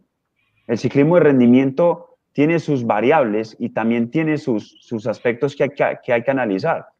Pero Van der Poel es un tipo que te puede definir a 200 metros, a 100 metros o a 50 kilómetros, porque tiene el arrojo y la decisión y tiene toda la jerarquía para hacerlo. Ese no le da miedo andar solo. Ese es un tipo que le gusta andar solo. Es como ese de, de, Jen. ¿De Jen qué es? El hombre fuga. El hombre fuga, el hombre fuga. A mí me comentaban unos corredores del Manzana que se, que se volaron con él en la Vuelta a España, que ya cuando llegan al relevo iban limpios. Porque es un corredor que te lleva a tope, porque él, él, él, él, sí, él busca compañía, pero cuando ya no le sirve la compañía, los, los tortura a todos y hasta luego. Eso es, eso es muy cierto, eso es muy cierto, porque, lo que pasa... Estilo, eso es su estilo. Y además es el, estilo ofensivo. Dice el mismo de Gen, ¿no? Que estar en fuga le da vida, que ese le da más años de vida. y además que es cierto, y Van Der Poel no le importa que, por ejemplo, vamos a poner un ejemplo súper extremo y es, Nairo no anda en grupo eh, y, y, tiene que meter el codo para pedir relevo, por ejemplo. Pero Van Der Poel es completamente lo no le interesa que le den relevo, él, él, él es él es muy generoso a la hora de estar en, una fuga, ¿no? No le importa, él si quiere echar el 70% del gasto. Camilo, porque es que él pone condiciones. Dice, vamos a andar al ritmo mío. Entonces pongo los vatios, pongo la velocidad y aquí estabilizo. Y el que quiera relevo tiene que ir a mi ritmo. Hmm. Yo- es que mira, hay, hay una concepción muy diferente. Mira, y te voy a poner el ejemplo. Aquí en Colombia se vuelan y llega usted y pasa el carro en la vuelta a Colombia y pasa el carro. Van 20 volados, 16 volados. Bueno, muchachos, organicémonos, vamos a llegar todos. Vamos a relevarnos esto. No, Sí. no hay la misión. Cambio allá, el que, eh, oh, le voy a decir algo, y aquí los coge el grupo y llegan en el grupo y van y sprintan. Allá en la fuga, hasta que no quedes con el último vatio y te pase el grupo de largo, pero Y como una hacienda. y- me muestro la capacidad para ir a la fuga, ¿me entiendes? Muero Eso con las es. botas puestas. No, aquí ya no, vamos a ahorrar para que nos coja el grupo. No, no, no, no. El ciclismo hay que verlo de una manera. O llegas o no llegas. Así de Sí, sencillo. yo que creo. ¿Sí? Y por eso los belgas lo yo- ven así. Los belgas lo ven así, por eso definen. ¿Y eso, Eso- eso dónde que- se introduce? En los entrenadores tienen que entrenar eso, pero aparte de entrenar, inculcarlo en los corredores. ¿Sí? Vas a, mo- vamos a definir, entonces planteemos para definir. Vamos a ir a la fuga, entonces que nos cojan hasta, hasta, que, hasta que se mueran los de atrás o me muero yo adelante. Algo de lo que pasó con el, con el, ya que el profe lo, lo menciona con el tema de Narváez y, y la fuga esta con Vanderpool, era Mm. evidente como, eh, eh, claro, por el tren, y ya lo habíamos dicho, era que cada vez que jalaba eh, Narváez, la verdad es que el, el- el pelotón se iba recortando tiempo, pero cuando volvía otra vez Pero- el señor Vanderpool, volvía y, no, y era imposible cansarlo. Y yo creo que ahí es donde, donde dice el profe, es que primero que todo tiene un tanque demasiado poderoso y es, y también él pone condiciones, es ver si son capaces de seguir la rueda que él pone. Eso es una cosa impresionante. Y ahí es que, está. es que, es esos corredores no dicen, eh, no, vení, acompáñame. No, no, no. Ustedes me acompañan a mí. Sí, es no, yo cierto. no lo acompaño a ustedes. ustedes me acompañan a mí. Porque ese tiene que ser verdaderamente el enfoque psicológico que uno tiene que tener en el alto rendimiento para hacer eso, esas fugas. Y el mejor ejemplo es la Amstel como se la gana, ¿no? Así. Yo, yo me los llevo a rueda y me importa un carajo, e igual les remato y les gano. Eso me importa un carajo si, si ustedes se van, porque creo que el que chupaba rueda en ese momento era la Filip, que igual no pudo. O la Filip era el que iba fugado. No recuerdo bien. A la Pero entra yo con. decía, pero yo decía, carajo, la vez que vimos esa Amstel Gold Race, uno dice, pues es muy posible que esta, la persona que va atrás de, de Vanderpool pues aproveche la estela que va dejando, el rebufo que llaman y, y lo remate, pero era, era tan de- fuerte lo de Vanderpool, muy difícil. Claro, ¿se acuerdan de Renko en Polonia? Mm, sí, A También. 50 kilómetros. sí, sí, sí. Y todo el, Sí, sí, todo sí. el Ineos, no, no, eso lo controlamos. ¿Controlamos? Mire, yo siempre he dicho una cosa, a un corredor de esos usted no le puede dar ni un metro, desde que salga del grupo en la acción ofensiva usted ya tiene que ir a la rueda.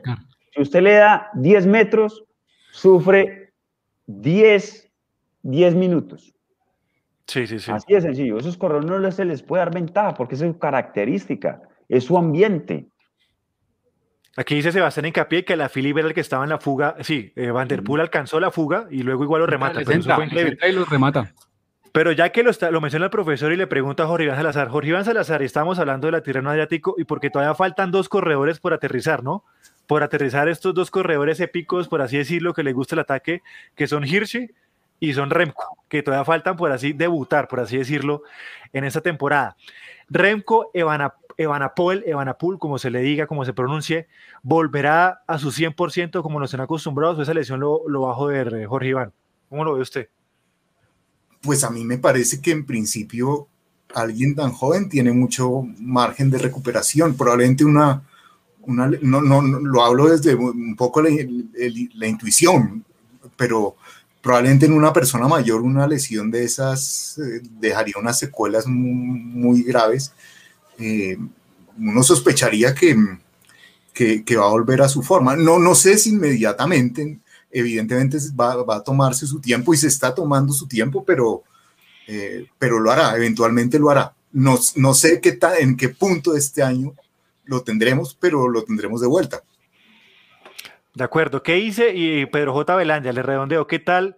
Creo que Hirschi reaparece en esta Milán San Remo, si no estoy mal, o cuándo re reaparece Hirschi, yo no estoy muy seguro, Pedro J., pero es que todavía no hemos visto a, eh, despuntar a estos grandes y debutar, pero por eso le pregunto, eh, ¿qué le parece apenas eh, empiecen a, a, debutar este par de animales que ya he nombrado, Remco y Hirschi?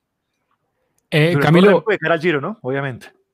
Sí, le confirmo, le confirmo, eh, Hirschi no está preinscrito en, en, en Milán San Remo, por si algo. Cataluña, creo. Sí, ya, ya. eso, Cataluña. Mm, a ver, yo creo que lo de Remco, y, y el profesor de lo decía, el, el de Kaunik es un equipo muy bien formado, ¿no? O sea, él se cae, hacen toda la recuperación, fisioterapia, además, arranca a montar bicicleta, se dan cuenta que, que todavía hay un, un- como un resentimiento, lo devuelven, fisioterapia y otra vez está poco a poco. Hoy estuve entrenando, de hecho, con Annemiek van Vleuten y creo que pues el hecho de que esté entrenando con esa mujer deja mucho de, de saber que ya está en un buen ritmo. O sea, apunta a algo. Eh, creo que este año, obviamente, eh, eh, Remco sí tiene un poco la presión de- del Giro, él quiere como ir a un Giro y probarse ahí, y este año pues claramente no va a ser, y, y le da un poco de, de margen para jugar un- eh, este año con otras carreras, y eso está muy bien. Eh, Hirschi, esperar, esperar porque es que es un hombre de sorpresas, ¿no? Yo creo que como debutó el año pasado, como todo lo que nos mostró el año pasado, no fue el techo, o sea, tiene mucho más que ofrecer, y con lo que está, o con la forma en la que está trabajando el UAE de ciertos corredores, eh, pues promete, promete bastante. Es que estamos jodidos, profe. También llega otro, otro animal como Hirschi, ¿no? Eso es No, y hay otro. Asgren. Asgren. ¿Casper Asgreen? ¿Ese? ¿O Uy, cuál? ese es, ese es tremendo para, para las fugas también. Pero él también tuvo una buena contrarreloj. Él también tuvo una buena Correcto. contrarreloj en la Tirreno. Muy buena contrarreloj. Es que, es que habían muy buenos croners también en esta Tirreno Adriático. Más allá, eso yo, yo, yo, mejor dicho, mucha gente dice que eran cuatro, ¿no? No sé. Pero yo creo que eran por lo menos unos ocho, unos No, nueve de verdad de peso. Había demasiado talento. Robinson. Kuhn. Exacta, exactamente. Yo creo que habían por lo menos unos ocho o casi que diez buenos contrarrelojeros ahí para poner eh, eh, pues, pues su marca, por así decirlo. Entonces yo Thomas, creo que el que va por la medalla para Francia en la pista. El del francés. Eh, ¿Cuál? ¿Cuál? Tomás. Thomas, no- no- Benjamin Thomas. Ah, ok, claro, sí, Benjamin Thomas, equipo, pues, obviamente, equipo nacional. Entonces tampoco estamos tan mal en, en ese sentido, pero su opinión sobre Hirschi, profe. Porque estamos esperando el EU también. De estos Hombre, yo creo que ojalá en el nuevo equipo no le quiten eh, su perfil. Y lo digo por qué, porque eh, es un modelo diferente. En cambio, en el equipo donde estaba, que era en el Sunweb, eh, era un equipo que era alternativo. ¿Qué es alternativo? Iban a la fuga, conjeturaban la fuga, seleccionaban la fuga y definían en la fuga. Entonces, ese es el modelo para Hirschi, no el modelo de Hirschi, vamos, vamos, vamos y lo llevamos, no. El modelo de Hirschi es alternativo, es ir a la fuga, seleccionar la fuga y definir la fuga. ¿Me entienden? Que son conceptos muy diferentes y que la gente de pronto no interpreta de esa manera. Entonces, no sé si en el nuevo equipo va a tener esa libertad para hacer eso. En el Songwe sí, porque no había un líder sólido, porque él podía hacer eso, porque es un corredor avesado, tiene ritmo, consistencia, analiza bien y es ofensivo. Es que ese equipo del Sangüe era muy ofensivo. Qué ofensivo ese equipo. Claro. Sí, sí, sí. Les tocaba también, ¿no? Yo creo que en Sí, les últimas también les tocaba. Pero era, eh, eh, me agradaba, a mí me agradaba ese modelo del Sangüe, la verdad, me agradaba. Y a, y a su vez también eran muy asertivos a la hora de definir. Bueno, yo creo que ahora sí vamos cerrando este tema de lo que ha pasado aquí en la, en la Tirreno Adriático y vamos a hablar un poco de lo que pasó con la Vuelta al Tolima y es que se ha especulado muchísimo de lo que pasó con la Vuelta al Tolima. Eh, la unidad investigativa de Caballito de Acero, es decir, eh, mis amigos chismosos, gente que yo conozco por Es ahí, decir, Camilo Telles. es decir, Camilo Telles, estuve investigando qué fue lo que pasó con el tema de la Vuelta al Tolima. Eh, digamos que aquí vamos a hablar un poco, y ya se eh, se había hablado en la cuenta de Caballito de Acero, que hay como una serie de análisis por hacer. Lo primero, yo creo que ya a- con anterioridad, Invías, que es, eh, digamos, cada vez que ocurre este tipo de cosas, el chivo expiatorio es Invías. Es culpa del permiso de la carretera de Invías, cosa que también tiene, eh, cosa que pueden estar en, lo cierto respecto a lo que pasa con Invías, porque Invías obviamente es un- una entidad estatal y todo lo que se mueva con el Estado es supremamente lento. ¿Sí o no, profe? Saldarrega. Todo lo que se mueva con el Estado es supremamente lento. Todos, a- Claro, todos claro. aquí estamos en la capacidad de confirmar. Todos aquí estamos en la capacidad de confirmar que todo lo que sea con el Estado es la cosa más lenta que ocurre. Y sin embargo, eh, si lo vamos a poner aquí en términos eh, jurídicos, Jorge Iván Salazar, el- mi apoyo jurídico de la noche de hoy, porque se fue el otro abogado, consuetudinariamente, decir, derecho, ya hemos hablado que por tradición Invía siempre eh, da los, los permisos uno o dos días antes de la carrera, pero uno básicamente cuenta con los permisos. Y sin embargo, eh, aquí que, que hay que decirlo, no tiene que ocurrir que Invías eh, maneje estos tiempos tan lentos de un permiso que se tramitó un mes antes de la carrera. Esto no es para excusar envías, porque envías también tiene que empezar a ver cómo hace más rápido el tema de los permisos. No puede ser que los entreguen tan tarde, pero eh, esto lo vamos a seguir hablando y más adelante. La federación y sobre todo la liga, eh, la liga eh, Inder Tolima, el Inder de Tolima, del departamento de Tolima, saben que estos permisos salen tarde. Pero realmente, ¿qué fue lo que pasó? Intenté compartir el documento de SECOP porque eh, en SECOP están todos los documentos oficiales y los permisos que se, que se, que se, que se dan y que se tramitan por parte del Estado. Y básicamente es que entre el SECOP y la tierra no hay nada oculto. Eso sí, ténganlo claro eh, todas las personas que nos están viendo. Y en el SECOP ocurrió lo siguiente, y voy a leer, no pude compartir la imagen que quiera compartir aquí en la pantalla, y voy a leer el proceso de selección de menor cuantía número 002 del 2021. En Ibagué, a los 16 días del mes de marzo del 2021, el gerente del Instituto Departamental de Deportes Indeportes Tolima se permite informar que teniendo en cuenta las observaciones presentadas al informe de evaluación pública en el sistema electrónico de contratación pública, proceso selección abreviada de menor cuantía, ta, ta, ta, para, la, para la vuelta al Tolima, tanto masculina como femenina, voy a adelantar esto, eh, teniendo en cuenta que de acuerdo a la información administrada durante el traslado del informe de evaluación, voy a resumir lo que está pasando aquí, para que no tengamos que seguir leyendo esto. Esto se publicó el día de ayer, perdón, el día, eh, la publicación del acto administrativo de adjudicación o declaratoria de desierto se publicó el día de hoy, 17 de marzo. Y esto en plata blanca, ¿qué significa? Esto significa que el día viernes el INDER, eh, esto que estoy hablando es el proceso logístico de la vuelta al Tolima. Y el proceso logístico, el INDER lo sacó a, a oferta el día viernes, el día viernes pasado. O sea, hace Hoy estamos a miércoles, hace cinco días fue que sucedió esto. Viernes 12. Sacaron el, proceso eh, a eso de las 3 de la tarde, según me cuentan. A las 5 pasaron eh, toda la información. Estamos hablando de la operación logística de la vuelta al Tolima. Se pasó el día viernes. Esto no puede seguir ocurriendo sabiendo cómo son los trámites del Estado.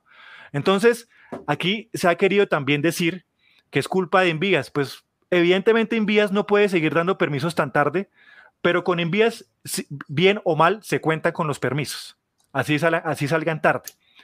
Aquí, al parecer, lo que hay es una eh, falta de diligencia del INDER, del departamento de Tolima, y eso es lo que estamos esperando a confirmar, pero tal parece que eso fue lo que ocurrió. Y aparte, el acto administrativo lo que está diciendo es que la única persona que se presentó a ofertar el día viernes eh, no cumplía con los requisitos y les tocó declarar desierta el tema de la, el tema de la, de lo que estamos hablando, el contrato logístico del proceso de selección de menor cuantía.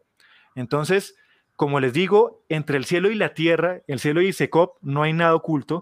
Y yo creo que por ahí empezamos a ver dónde, dónde está el problema. Yo creo que el problema en este punto está en el INDER y habría que ver eh, qué dice el INDER, porque creo que el INDER es el único que no ha hecho nada.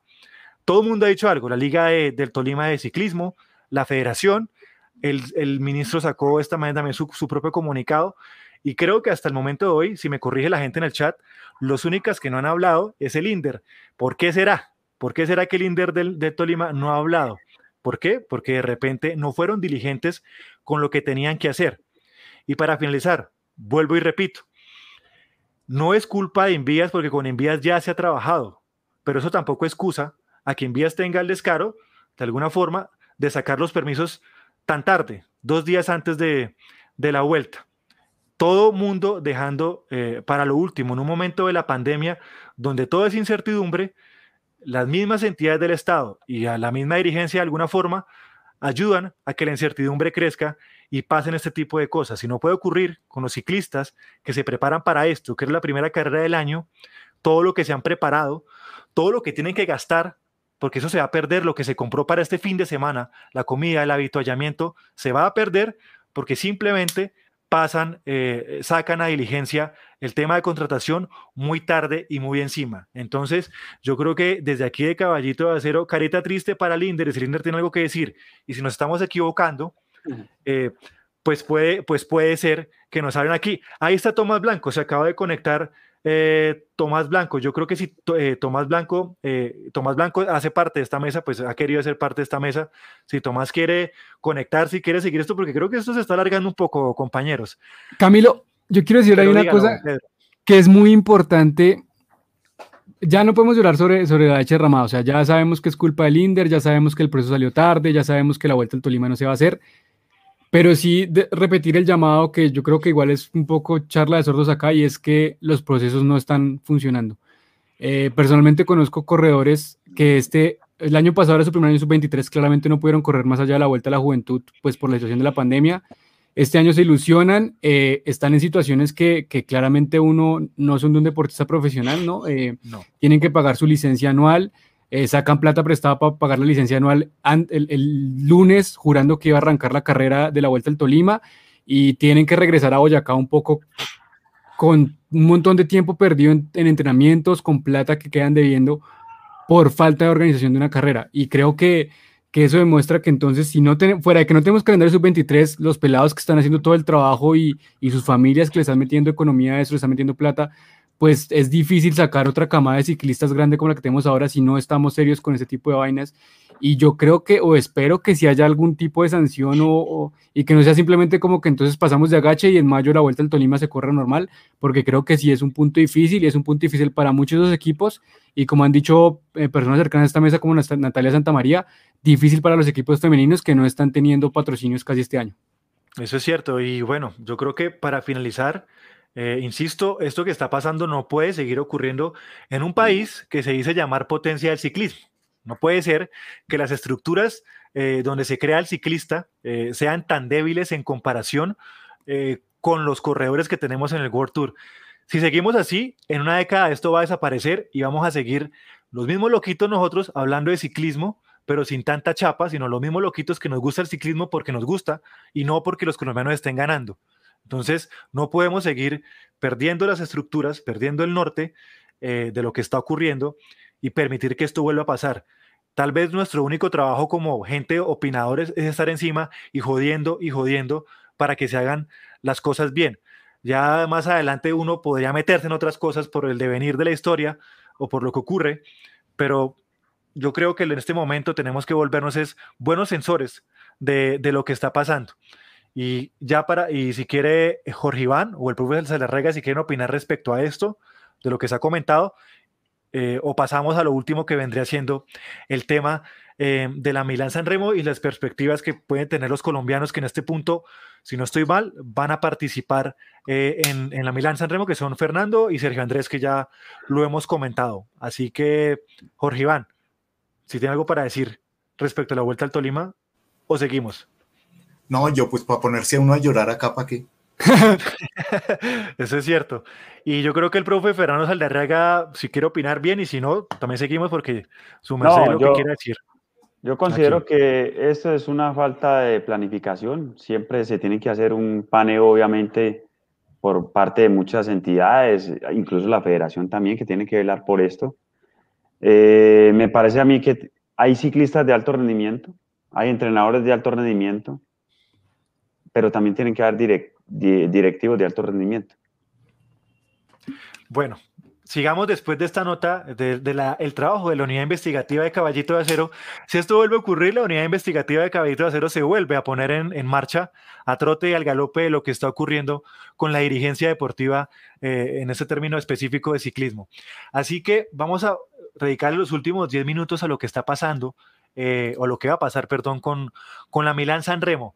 Y antes de seguir, porque el profe ha sido entrenador de Sergio Andrés Higuita, pues preguntémosle por otro lado, Fernando Gaviria, ¿qué tal el punto en este momento de Fernando Gaviria, profe Fernando? yo creo, que, e, yo creo que en este momento no, no sé qué, a qué le está apuntando Gaviria, no, no se ve muy claro si a las llegadas, si a las clásicas, cuál será el objetivo, ¿no? Porque no he visto, no he visto un buen desarrollo desde el año pasado. Yo creo que lleva dos años que realmente tampoco ha soportado su rendimiento en un equipo en el cual es muy sólido. Yo creo que es que lo que pasa es que el UAE, eh, lo voy a decir de esta manera, o sea, no es el de CUNY. O sea, el de CUNY es, es un equipo que se dedica a eso. Es más, en los training cap, en los training cap, eh, mm, dedican a, a hacer trabajos tácticos para eso, ¿me entiendes? Entonces, eh, sí, tiene el mejor lanzador, tiene el mejor lanzador, pero cuando no está el lanzador en su óptimo rendimiento, no está Gaviria. Y no le veo como esa dinámica. Por ejemplo, en el UAE solamente tenía un corredor para él, porque todo le apuntaron a la general. Toda la nómina era para la, para, para, para la general, ¿cierto? Entonces, no tenía ese tren, ¿cierto? Entonces, ¿a qué le están apuntando? ¿A las etapas o a la clásica?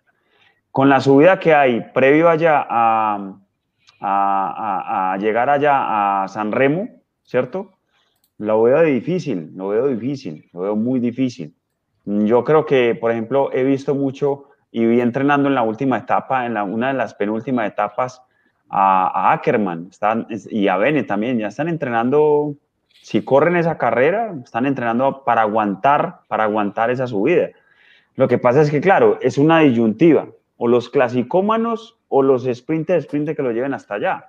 Entonces, por eso los, los, los escaladores o los clasicómanos que suben un poquito más tienen que hacer la subida muy, muy a tope. ¿Para qué? No, no para sacar a los escaladores, a los, a los sprinters, pero sí por posicionamiento, para que cuando lleguen al alto y venga el descenso, que es tradicional ahí, los últimos dos kilómetros y medio en plano, pues no tengan cómo descontar, porque tienen que pasar a 70 corredores o a 60 corredores. ¿Me entiendes? Como el descenso está técnico, pues entonces tienes que arriesgar más, porque si vas a 60, ¿a cuánto tienes que venir para superar a 60 corredores si te dejaron en la subida? Entonces es el argumento eh, táctico espacial que hay que hacer, ¿cierto? Entonces, yo creería, yo creería que Gaviria la tiene duro para San Remo. Una vez creo que se cayó llegando ahí, lo logró superar, pero, no lo veo en este momento con la misma parte física que, que, tuvo hace como dos o tres años, creo que fue esa llegada. Hace como tres, cuatro años, básicamente. Pero por ahí está preguntando Andrés Felipe Escobar. ¿No se le puede complicar a Gaviria su estancia en el UAE? Hmm, Jorge Iván Salazar, esa renovación de contrato está como enredada, ¿no? Pues no sé, yo, es, es, que entre otras cosas, la sensación que tengo con el equipo es que siendo un equipo eh, pues relativamente nuevo todavía, creo que creo que han estado por años batallando por encontrar como sus objetivos y su forma y qué quieren hacer y, y, cómo lo pretenden, ¿no? Y entonces cambian de corredores y traen este, traen este, pero lo que yo siento es que todavía no la tienen tan clara. La verdad es que tienen a Pogachar y entonces eso. Sí, sí, sí. eso, disfraza, eso disfraza cualquier desorden. Claro, pero entonces el problema yo creo es que si, por ejemplo, yo, yo le, yo siento que el grupo joven del eh, Emiratos es muy interesante. Eh, Alessandro Covi me parece un, corredor muy sólido, un, chico que ha estado en la sub-23 en el Cornago, eh, me parece muy sólido, pero, pero siento que el equipo probablemente ahorita con Pogachar van a tener que decir, van a tener que definirse, ¿no? Y, claro. va a ser, eh, vamos a ganar eh, tres semanas y cosas importantes con este chico. Entonces es posible que a Gaviria sí se le, se le, que de pronto sería lo mejor para él, eh, pues honestamente. ¿Qué iba a decir Pedro? No, que viendo, viendo el, el star list del, del, del, UAE y pensando lo que pasó hoy en Bélgica, yo no creo que Gaviria sea la carta del equipo. Yo creo que puede ser Christoph, eh, David Fórmula o Trentín. Eh, Christoph hoy eh, estuvo bastante bien, a pesar de que, de que al final, pues como que desfalleció, pero yo creo que puede ser perfectamente lo que decía el profe, una carrera de preparación, de ponerse en punto, de soportar ese frío tan horrible que estaba haciendo hoy en Bélgica. creo que creo que toca, yo creo, yo quiero, yo quiero personalmente que nos paremos y aplaudamos hoy a, a, a Juan Sebastián Molano, creo que lo hizo de maravilla en esa carrera, en esa carrera el día de hoy y, y, creo que es un poco el que está más ahí eh, con nadito de perro eh, escalando en el, en el UAE, ¿no? Es, es, es, un buen gregario para esas clásicas, para estos corredores. Eh, creo que, que, lo de Gaviria se complica ahí y creo que de cara a lo que es la temporada, es inteligente que vaya al Giro porque, porque no tiene que tener el equipo en torno a una general como si pasaría en el Tour. Eso es bueno para, para él en sus aspiraciones, pero pues a mí me queda mucho la duda de cuánto lo afectó el COVID en su capacidad pulmonar y sí siento que le falta mucho esa punta de velocidad que lo, que lo destacó hace muchos años. Creo que, que si estamos ante, ante un problema físico de Fernando Gaviria y, y también un problema psicológico, como he dicho en otros programas. Creo que le hace falta un poco ese golpe de, tener una victoria como para recuperar confianza y, volver a ser el Gaviria que vimos hace varios años. Y ahora, profe, ahora sí lo cojo a, a, a Mansalva, a quemar ropa, por, la, por, el, por, su, por su pupilo, por Sergio Andrés Higuita. ¿Cómo lo ve para No, la yo lo- San Remo? Yo lo veo bastante motivado. eh, creo que el equipo tiene dos opciones, o, o Magnus Cor o él. Creo que yo creo que le van a apostar todo a él. Es un corredor avesado, se ubica bien tácticamente, creo que es intuitivo, esa subida le conviene. La bajada, yo creería que es uno de los mejores corredores que baja aquí en Colombia y no, no solamente en Colombia, en el World Tour también. Una técnica impresionante.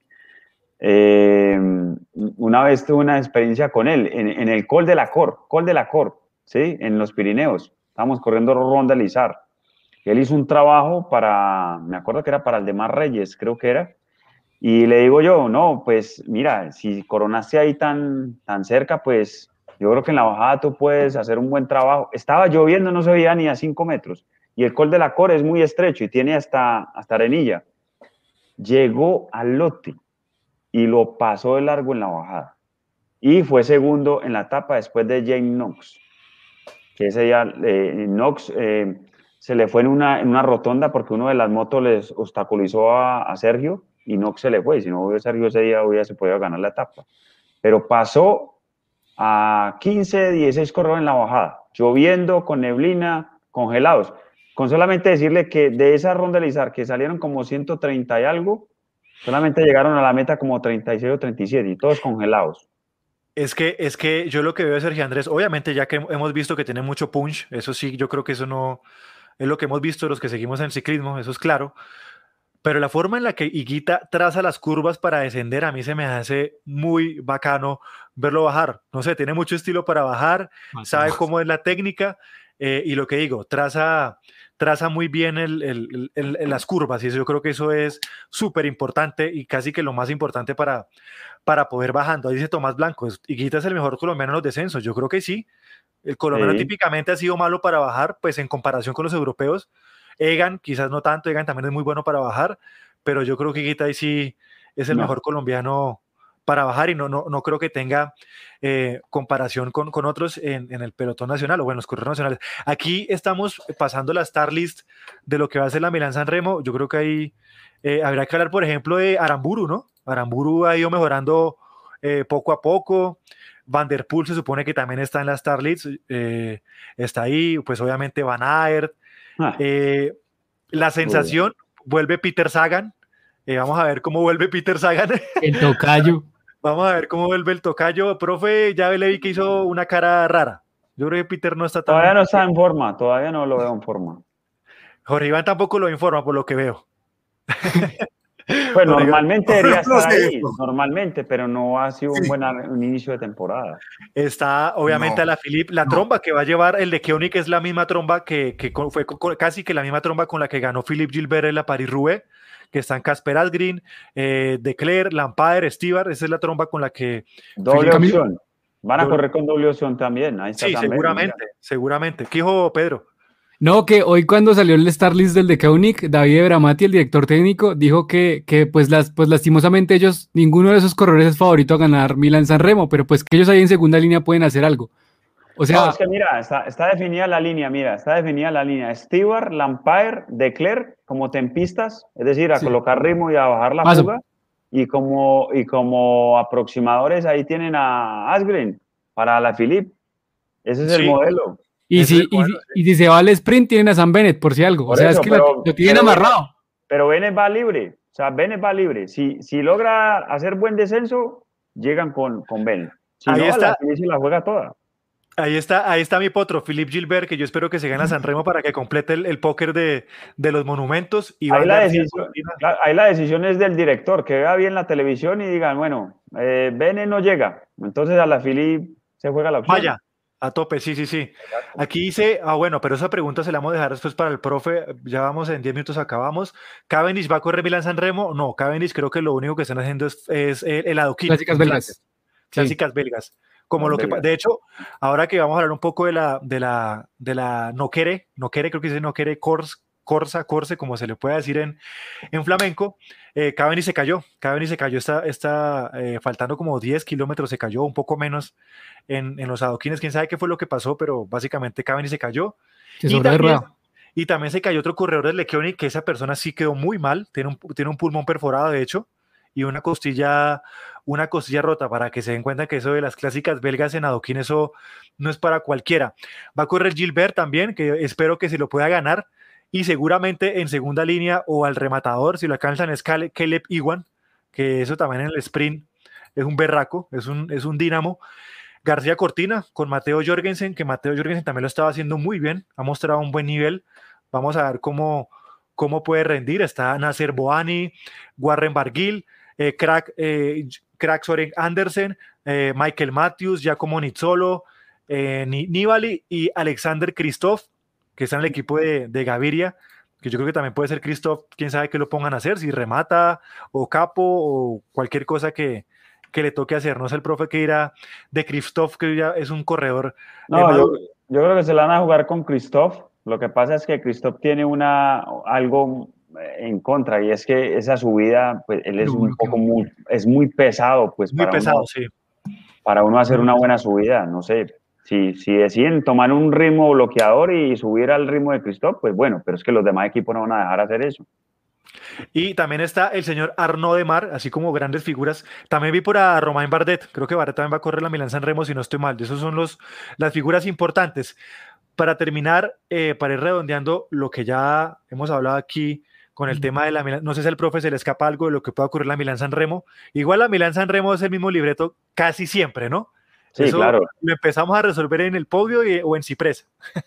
No, es, un, es, una, es una carrera que es muy consensuada y es, y es digámoslo así, que, digámoslo así, que es una, es una oposición, pero en la cual muchos equipos van a estar en la misma sintonía. Entonces, todos, si se vuelan seis, van a haber diez equipos que van a perseguir.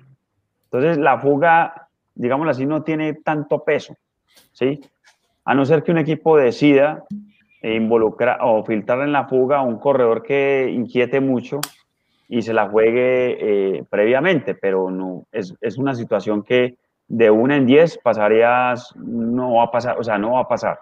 Pues creo no que las últimas veces que ha pasado, pasó en el 91 con Claudio, mm. el Diablo y con Buño, creo. No sé si sí. con más, pero de ahí para allá eso era otra época y bueno, eran otra, otra eh, ocurren situaciones, pero básicamente esto se va a resolver. Es en las últimas dos subidas, Cipresa y Poggio. Y el Poggio. Y el Poggio. Y para rematar aquí, Pedro J. Velandia, ¿qué fue lo que ocurrió en la, en la clásica belga del día de hoy? Camilo, antes que nada, a mí me ilusiona Sergio Guita en San Remo, yo quiero ser sincero, pero como saben, todos los, como saben todos los seguidores de este, de este programa, a mí me ilusiona Sergio Guita en Ardenas. Entonces yo hago la invitación. En la, balona, en la flecha balona. Sí, sí, sí, en la flecha yo hago balona. la invitación formal al profesor Fernando Saldarriaga, que donde Guita gane en una de las clásicas Ardenas, se monte en el bus de los bomberos que vamos a sacar nosotros por la 93 a echar polvo. Vamos. El profe, el profe va a estar por Bogotá, seguramente. toca, toca, sacarlo, toca sacarlo Charpito eh, por todas las calles de Bogotá. Además, porque lo de Iquita es, es, es, es histórico, no. por así decirlo, pero es que vamos a ver la camiseta de Colombia del campeón el nacional. tricolor va a ganar el con el tricolor, en las Ardenas. Me vuelve loco. Es que yo creo que eso no lo hemos dimensionado, porque claro, nosotros nunca hemos acostumbrado a tener clásicos, clasicómanos, pero Higuita va a aportar en la camiseta de la tricolor de campeón nacional en las Ardenas. Yo no sé si eso alguna vez se haya visto antes no sé, me puedo equivocar, pero yo que, que yo recuerde y que yo haya leído. Milán San no, no. Y en las Ardenas, profe, yo creo que son carreras que siempre se nos no, habían. creo, que Henao, sí. creo que Henao se hizo como un top. Sí, Henao lo hizo. Pero... Henao, listo. Vamos, pero vamos a ver otra vez, vamos a repetir a un colombiano, menudito, menudito no, pequeñito, pero con mucho corazón y mucha pierna, corriendo en la región de las Ardenas. Entonces, eh, Pedro J, a mí también me hace mucha ilusión, pero quiero decir es que realmente yo, que quiero, yo quiero que gane Philip Gilbert, aunque yo sé que no está bien Gilbert, pero yo quiero que gane ese, el monumento que le falta, porque así somos nosotros los nostálgicos de, del ciclismo. es, su mejor, es la mejor forma de despedirse para, para Philip Gilbert. Eh, Nibali también es un opcionado, ¿no? Sí, sí, sí, también. Porque donde llueva, donde llueva, Nibali hace, o sea, es que hay una razón de ser, ¿cierto? Nibali, él, él, es avesado para bajar y es técnico para bajar. Pero a veces Nibali lo hace también con la intención de que los otros también se equivoquen. Exactamente, y ver quién suelta rueda al error, al error. Exactamente.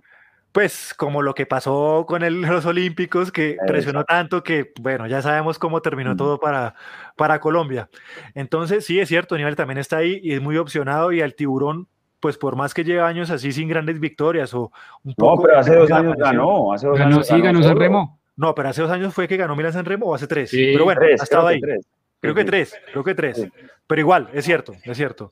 Eso sí, nada que hacer. Igual sigue siendo un opcionado eh, para ganarse la Milán San Remo. Y si llueve lo que dice el profe, eso se vuelve un desnucadero esa bajada del Poggio o de Ciprés, viendo a ver quién, quién sobrevive. Pedro J, ¿qué pasó hoy en la clásica belga? Camilo, Dani Lidnacre eh, versión femenina y masculina. En la femenina gana Amy Peters de Leslie Works, que el equipo pues es la tromba, el, muro de este año. Eh, gana en el sprint a Grace Brown del Bike Exchange, la, australiana, y a Lisa Klein del Canyon Ram. Eh, la masculina fue, yo creo que la clásico sufrimiento belga. la, la, la, fuga un poco no creía que llegaba, pero como que sí, y en, y en el pelotón como que no, y unos jalaban, y bueno mucha lluvia, mucho frío y al final creo que es de pararse a aplaudir lo de Ludovic Roet, eh, que lo intentó cuando hizo el cambio de ritmo, que yo lo voy a acelerar, que dejó a su compañero de fuga, el francés también Gaudín. Dije, no, este man todavía le queda gasolina en ese tanque y la gastó y llegó cabeceando y con una cadencia que yo decía, este man, la cadencia era toda, o sea, esa vaina pareció un molino. Sí, sí, y bueno, muy emocionante. Yo creo que fue tremenda carrera la que tuvimos hoy. Ahí no sé si el profe, yo nunca, pues eh, los cambios de ritmo me, sorprendió muchísimo porque ya era un hombre fuga, yo no sabía que todavía le quedaba tanto gas a ese hombre. No, lo que pasa es que lo que te digo, es la misión, es, la, es, el modelo que tiene el corredor, o sea, o sea, llego o llego, o sea, ¿Y si yo veo que me llegan, llevo 10 segundos, falta un kilómetro, ¿usted cree que la gente se va a entregar? No, no, la gente no se entrega, porque eso, eso, eso, eso es un ADN que se lleva y hay corredores que hacen eso. Hay corredores que hacen eso. Y mira lo que pasó hoy en la, la fuga, llegó, llegó la fuga. Sí, llegó la fuga y nadie le creía. Nadie le creía, que también fue que llegó. Y la formación, ¿no? Yo creo que en la fuga gastó mucho lo que es fuerza, o sea, estuvieron jalando a punta de fuerza y el remate fue pura cadencia, o sea, gastó lo que le quedaba ahí. Eh, eso para decir que ganó fue el bingo, creo que es el, bingo se llama bingo, bingo, bingo, se llama el equipo, que es equipo de segunda línea, entre, entre, comillas de segunda línea, pero es que los belgas en casa, eso juegan es eh, en primera, ellos, se van a hacer respetar. Con eso salvaron ya el patrocinio. claro, pues ya con eso ya salvaron un año más de patrocinio. Lo chistoso es que el, el, segundo patrocinador del, del, del bingo es Balonia, Balonia Bruselas. Entonces los balones acaban de ganarle a los flamencos, en sus carreras. Y eso creo que la gente que sigue mucho el ciclismo sabe que eso es una guerra ya entre, entre los flamencos y los balones. Y por ejemplo, la vez que Gilbert ganó el Tour de Flandes, y cogió la bicicleta y la alzó. Eso casi, eso casi ocurre una guerra de independencia entre Bélgica por, por, esa, el mundial este año, el mundial va a ser allá, ¿no? En Flanders, en Flanders. Sí, sí, sí. Vamos a ver cómo, cómo termina eso. Pero que de verdad qué emocionante carrera. Y también eh, en la parte femenina, también hay que decir que Amy Peters y el HD Works, eso sí, saben aprovechar muy bien el trabajo de los demás, ¿no? Porque ah, es la segunda vez que se aprovechan del trabajo. ya lo hicieron con Longo Borgini en la, en la Estrada de Bianche y vuelve y repite otra vez, se aprovechan del trabajo que hizo Grace Brown y Klein, creo que se apellido Klein, no me acuerdo muy bien la, otra corredora que... Klein que llegó ahí y pues Amy Peters no es que haya aportado mucho en esa, en esa, en esa fuga en los últimos ¿Cómo que no? Pasó primera. No, pero sí, pero la, que, puso el tanque ahí eh, muy fuerte fue Grace Brown. Entonces, eh, yo creo que el ciclismo femenino también estuvo muy buena esa prueba. Lastimosamente no hubo transmisión en vivo. Yo, no, yo lo que vi fue el, las imágenes, el diferido, eh, lo que pasaron por ahí. Muy triste porque también es una gran competencia. Esperemos más adelante eh, a ver qué pasa. Y yo solamente quiero decir que no tiene nada que ver, pero paréntesis, em, el día que un colombiano gane la Paris-Roubaix, ese día, eso es una cosa que yo nunca voy a olvidar y, espero estar vivo eh, para que ocurra eso. Y Sebastián Incapié eh, manda una pregunta al profesor Saldarriaga, eh, que se la manda, se la manda a quemarropa. Mm. ¿Se sabe algo, profe, del equipo Región Central? ¿Eso cómo va? No, no, eh, la verdad, pues para apreciación de, de, Sebastián, no, no se ha podido concretar. Eso es una idea que se tenía en seis departamentos, digámoslo así, pero no se ha podido concretar. En este momento creería yo que hay que esperar, el tiempo dirá, pero en este momento no hay equipo todavía. Bueno, esperemos a ver qué, qué, sigue pasando. Es una suma de voluntades y yo creo que cuadrar micos para una foto siempre es muy complicado, ¿no? Eso sí, eso no termina de ser eh, fácil. Cris Hernández Rojas pregunta, profe, para terminar, ¿qué se puede hacer para que vaya y asesore a Millo en la selección? A ver si peleamos esa Olimpiada con el Monster. A ver, eh, yo, tengo una opinión. Yo quiero ver el modelo de, una selección Colombia como tal, en un mundial. O sea, nosotros también queremos verlo, profe. Yo también quiero verlo. Yo también o sea, yo soy colombiano y también tengo derecho a opinar, ¿sí? Hmm. Y, creería que estamos buscando esa cohesión hace seis años y no, todos llegan y hacen su trabajo y hasta luego. Y bueno, ¿y la selección qué? A ver, ¿la selección qué? Es una selección. Yo creo que si somos potencia, miren el modelo de Francia en el pasado mundial, todos para la Philippe. Miren el modelo de Bélgica. Claro. Mira el modelo de, o sea, es que todos los países tuvieron su modelo y nosotros no vimos ninguno. La forma de correr no la vimos. O sea, yo sí reclamo eso porque yo soy colombiano y tengo derecho a que me representen bien. Entonces, ¿dónde está el modelo? O sea, reunir muchas figuras, ¿para qué? A ver, ¿para qué las reunimos? No, no, no, hay que impregnarles también eh, eh, eh, el modelo del equipo. Y si, bueno, primer año no fue capaz, listo, el segundo tampoco, el tercero, pero bueno, entonces el cuarto qué y el quinto qué. ¿Sí? Eso es cierto. Queremos ver que diga, vea, es que la apuesta es, son estos dos, o este, o esta la apuesta. Que se vea, que se vea algo claro, que se vea algo claro, que se puede hacer. Porque si somos potencia, entonces, ¿cómo no podemos, pues? Si podemos. Pues quienes nos, somos potencia. Quienes nos sigan, quienes nos sigan eh, saben que nosotros también siempre hemos reclamado al seleccionador, a Millo, cuál es el norte del equipo de la selección Colombia, porque lo que dice el profe, mucha selección, mucho, mucho, mucho cacique y poco, indio, y no se sabe a quién le van a trabajar y no se sabe cuál es el modelo. Y para los olímpicos es muy importante. ¿Cómo así que tenemos al mejor tipo que se puede ganar esto como Sergio Andrés Higuita? Porque lo puede ganar, se lo ponemos en el papel, es que Higuita se lo puede ganar.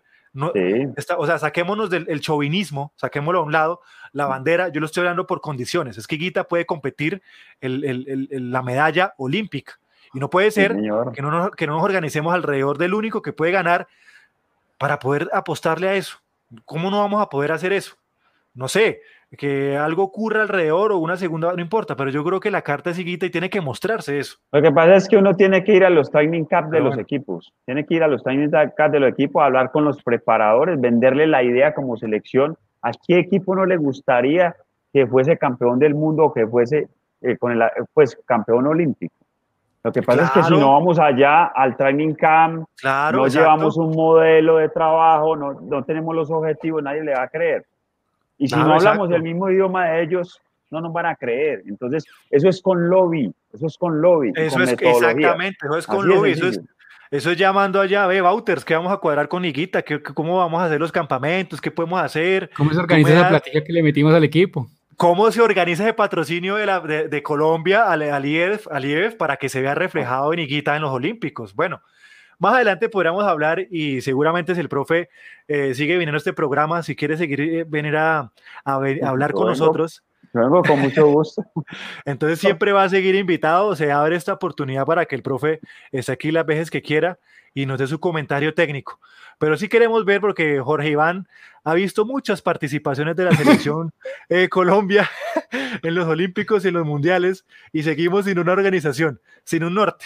Y una vez decía Ernesto, la mejor participación que ha tenido Colombia en los Olímpicos y en los eh, Mundiales es cuando sabíamos y que los únicos tres que iban era ya, eh, no sé si Sergio Luis, Urán y por ahí el León, Serpa. Eran los únicos y ya, ya sabíamos que trabajaba para Urán y ya.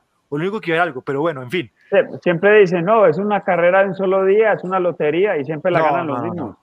Sí, sí, una, una, lotería que siempre ganan los mismos, entonces eso, eso no puede ser de otra forma y yo creo que por ahí también empezamos a mostrar que de verdad somos una potencia y no solamente diciendo que es porque sacamos grandes deportistas, que pocas veces como el profesor Saldarriaga sí eh, educan desde acá pedagógicamente, pero que otras veces llegan grandes equipos y se los llevan muy jóvenes a trabajarlos allá. Y aquí no queda en el conocimiento, ni la estructura, ni, la, ni, el valor agregado que eso significa. Entonces, es momento de empezar a ver con lo que pasó con la Vuelta al Tolima, ponerle más lupa a lo que está pasando respecto al ciclismo colombiano. Esto fue un programa más de caballito a tope, caballito de acero, un programa donde le abrimos las puertas al profesor Aldarrega cada vez que quiera venir, lo vamos a hacer cada miércoles, así que si su merced se puede agendar en esa, en esa vaina, igual nos estaremos viendo. Esperemos conocer al profesor Aldarrega personalmente e, e intercambiar conocimiento. Pedro J, muchísimas gracias por haber estado acá, a conectarse aquí. A Camilo. Salazar, Pedro J. Algo a para usted, finalizar? profesor Larriaga, por tenernos paciencia. Creo que hoy aprendimos lo que hemos aprendido en dos años. Exactamente, creo que fue un mar de conocimiento. Jorge Iván esperaba, Jorge Iván no sabía que iba a ser el profesor Larriaga, no, no sabía. No. Entonces, yo sé que fue una gran noticia para él también intercambiar conocimiento y lo que hemos hecho acá es aprender muchísimo y ojalá, profe, si quiere de verdad integrarse, invitado a Caballito de Acero. Sí. Claro, No muchas sé- gracias a ustedes por la invitación, a Pedro, al profe Jorge, a ti, Camilo, por la invitación, a Eh, Caballito de Acero, pues cuando, cuando podamos, vamos a Exacto, venir, y no hay aquí- problema. Y lo único Igual, ya interesante... quedó, compromet- ya quedó comprometido con las Ardenas, profe. Si gana cerquita, nos toca sacar el camión de bomberos. Vamos, nos toca, nos vamos. toca, nos toca cuadrar aquí también eh, otros temas eh, técnicos, obviamente, pero aquí bienvenido todo mundo. De verdad, profe, muchísimas gracias. Saludamos a Ivette, que estuvo conectada, a Juan Camilo, a, a la, Giovanni. per- perdón, a la, a la Siga, doctora profe. Ivette, a la doctora Ivette, Ah, caray, eh, ah, caray. muchas gracias por, por, por estar ahí en el programa. Es una apasionada del ciclismo, una gran profesional. A la doctora, verdad, muchas gracias. Lo cierto es que nosotros como, como medio independiente, por fortuna, nosotros no le debemos nada a nadie. Y aquí nos podemos equivocar, porque somos humanos y nos podemos equivocar. E intentamos hacer muchas veces humor que no sale bien. Pero lo que sí le podemos decir, y pueden contar con nosotros, es que aquí no le debemos nada a nadie y todo lo que decimos acá, primero es con investigación cuando, cuando hay que hacerlo, y hablamos con la verdad, con lo que creemos que es la verdad. Entonces, un saludo igual a Ercilda, a Sebastián, a Andrés, a Moncho Arana que se conectó, a Kevin Al team pensionados, al team pensionados. pensionados que siempre están acá, eh, a, a Juan que se conectó, a Juan Charri y a Félix Sierra. Y nos estaremos viendo la próxima semana en Caballito a tope. Y espero que nos podamos también conectar a Las Bielas UR, nuestro programa de hace dos años ya, un poquito más, en donde hablamos de ciclismo todos los viernes a las 2 de la tarde por la Universidad del Rosario. Así que, profe, Pedro, Jorge Iván, la gente que ya se fue, Ernesto y Gabriela, muchas gracias y nos estaremos hablando